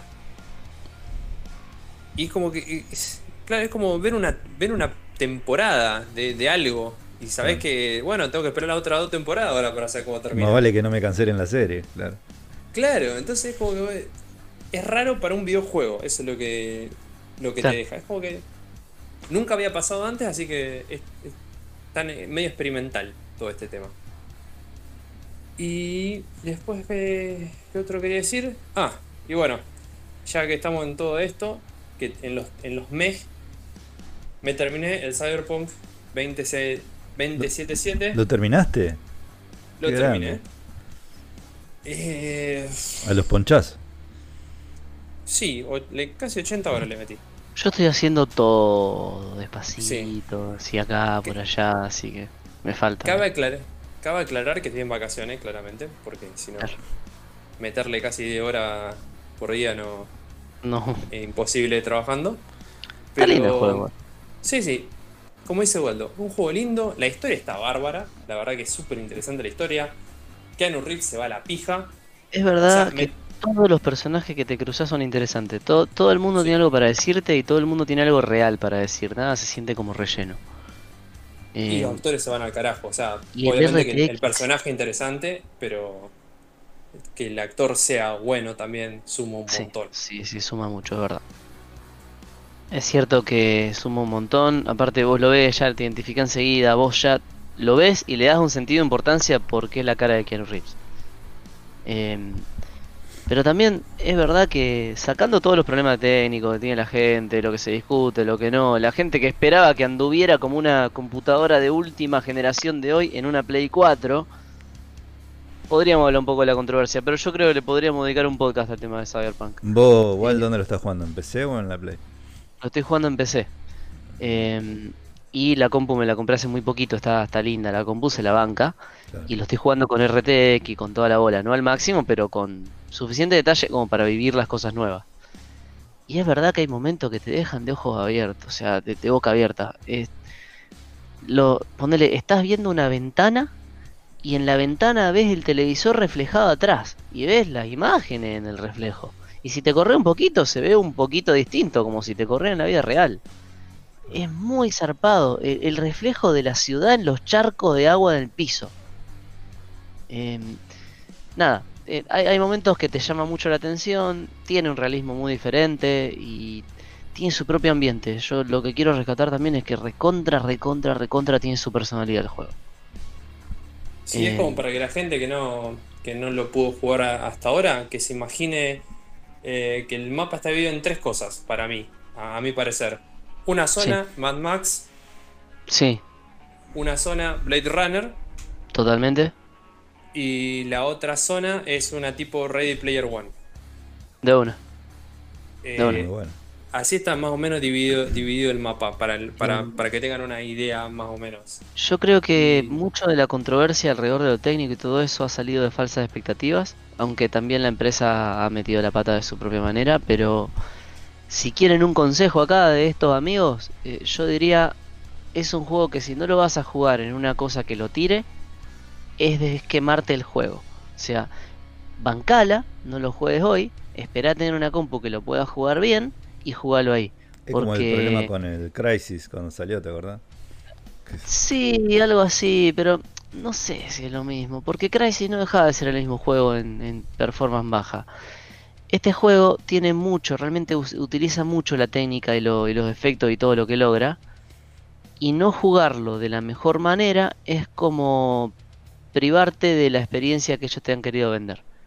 Eh, entonces, no lo desperdicies jugándolo en una consola hoy, por ejemplo, no lo, no lo juegues en una Play 4 porque te estás quitando lo más lindo del juego. Sí, totalmente. O sea, eh, eso mucho de, lo que dice Waldo de, las luces que usa, eh, el humo, los reflejos, eh, toda, esa, toda esa cosa te suma muchísimo porque es parte de la estética del juego. O sea, claro eh, te, te no es lindo y punto. No es solamente lindo y punto. Tiene una razón de ser. Claro, es como en el Ghost of Tsushima cuando yo digo que es bárbaro, que es excelente, porque vos vas, vas con tu caballo, vas caminando por el, por el bosque y vos ves que las hojas caen y los pétalos caen y vos vas caminando por el pasto y el pasto se mueve con vos. Eso es inmersión, o sea, eso es lo que te, te mete un poquito más en el juego y te suma el juego, sin todas las cosas lindas que tiene, se siente como básicamente cualquier otro open world del año 2000 y pico. Es como es GTA. ¿Y por qué hay tantos videos que comparan la gráfica como que el GTA V es muy superior? Son todas comparaciones en Play 4, entonces. Porque el GTA estaba optimizado para las técnicas que había en su época y lograba con trampa muchas cosas muy copadas que este las hace, digamos que de la forma seria. O sea, hay, mucha técnica detrás. Si, y son dos desarrollos totalmente diferentes, no puedes hacer que un juego haga ambas. Entonces, este está recayendo en su técnica que es más costosa a nivel hardware.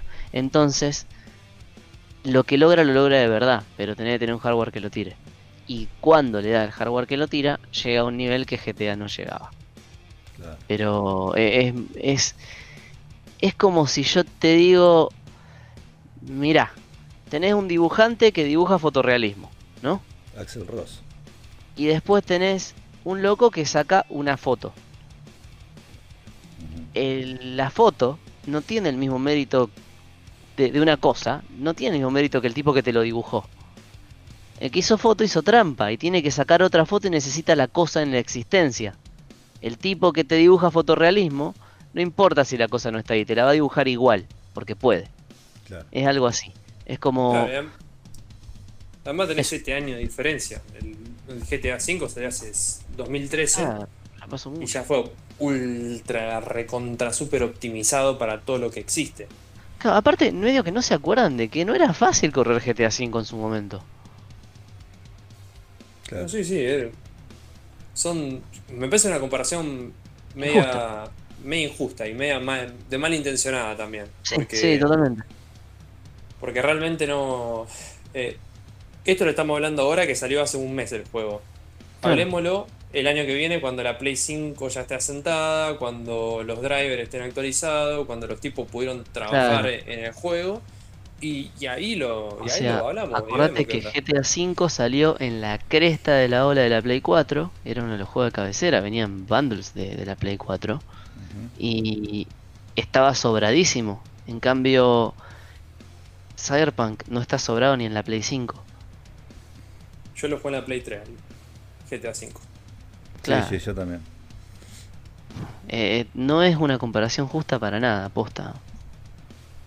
Y después, a- dejando de lado lo técnico, que también, o sea, yo, te, yo les, les soy sincero, tuve un solo bug en todo eh, en todas las 80 horas que estuve, que fue que me, se- me metí dentro del auto, el juego tipo que se frizó, se frenó, y como que se puso a cargar el mapa, y me metió el, el auto abajo de la tierra. Eso fue lo único que me pasó en todo, en todo el juego. No me pasó más nada. A mí me Eh. pasaron dos boludeces. Una vez no se abrió una puerta, cargué de nuevo, se abrió. Y otra vez un enemigo no me detectaba, entonces lo cagué a tiro. Onda, me miraba la cara y no me veía. Claro. Y bueno, lo Eh. cagué a tiro.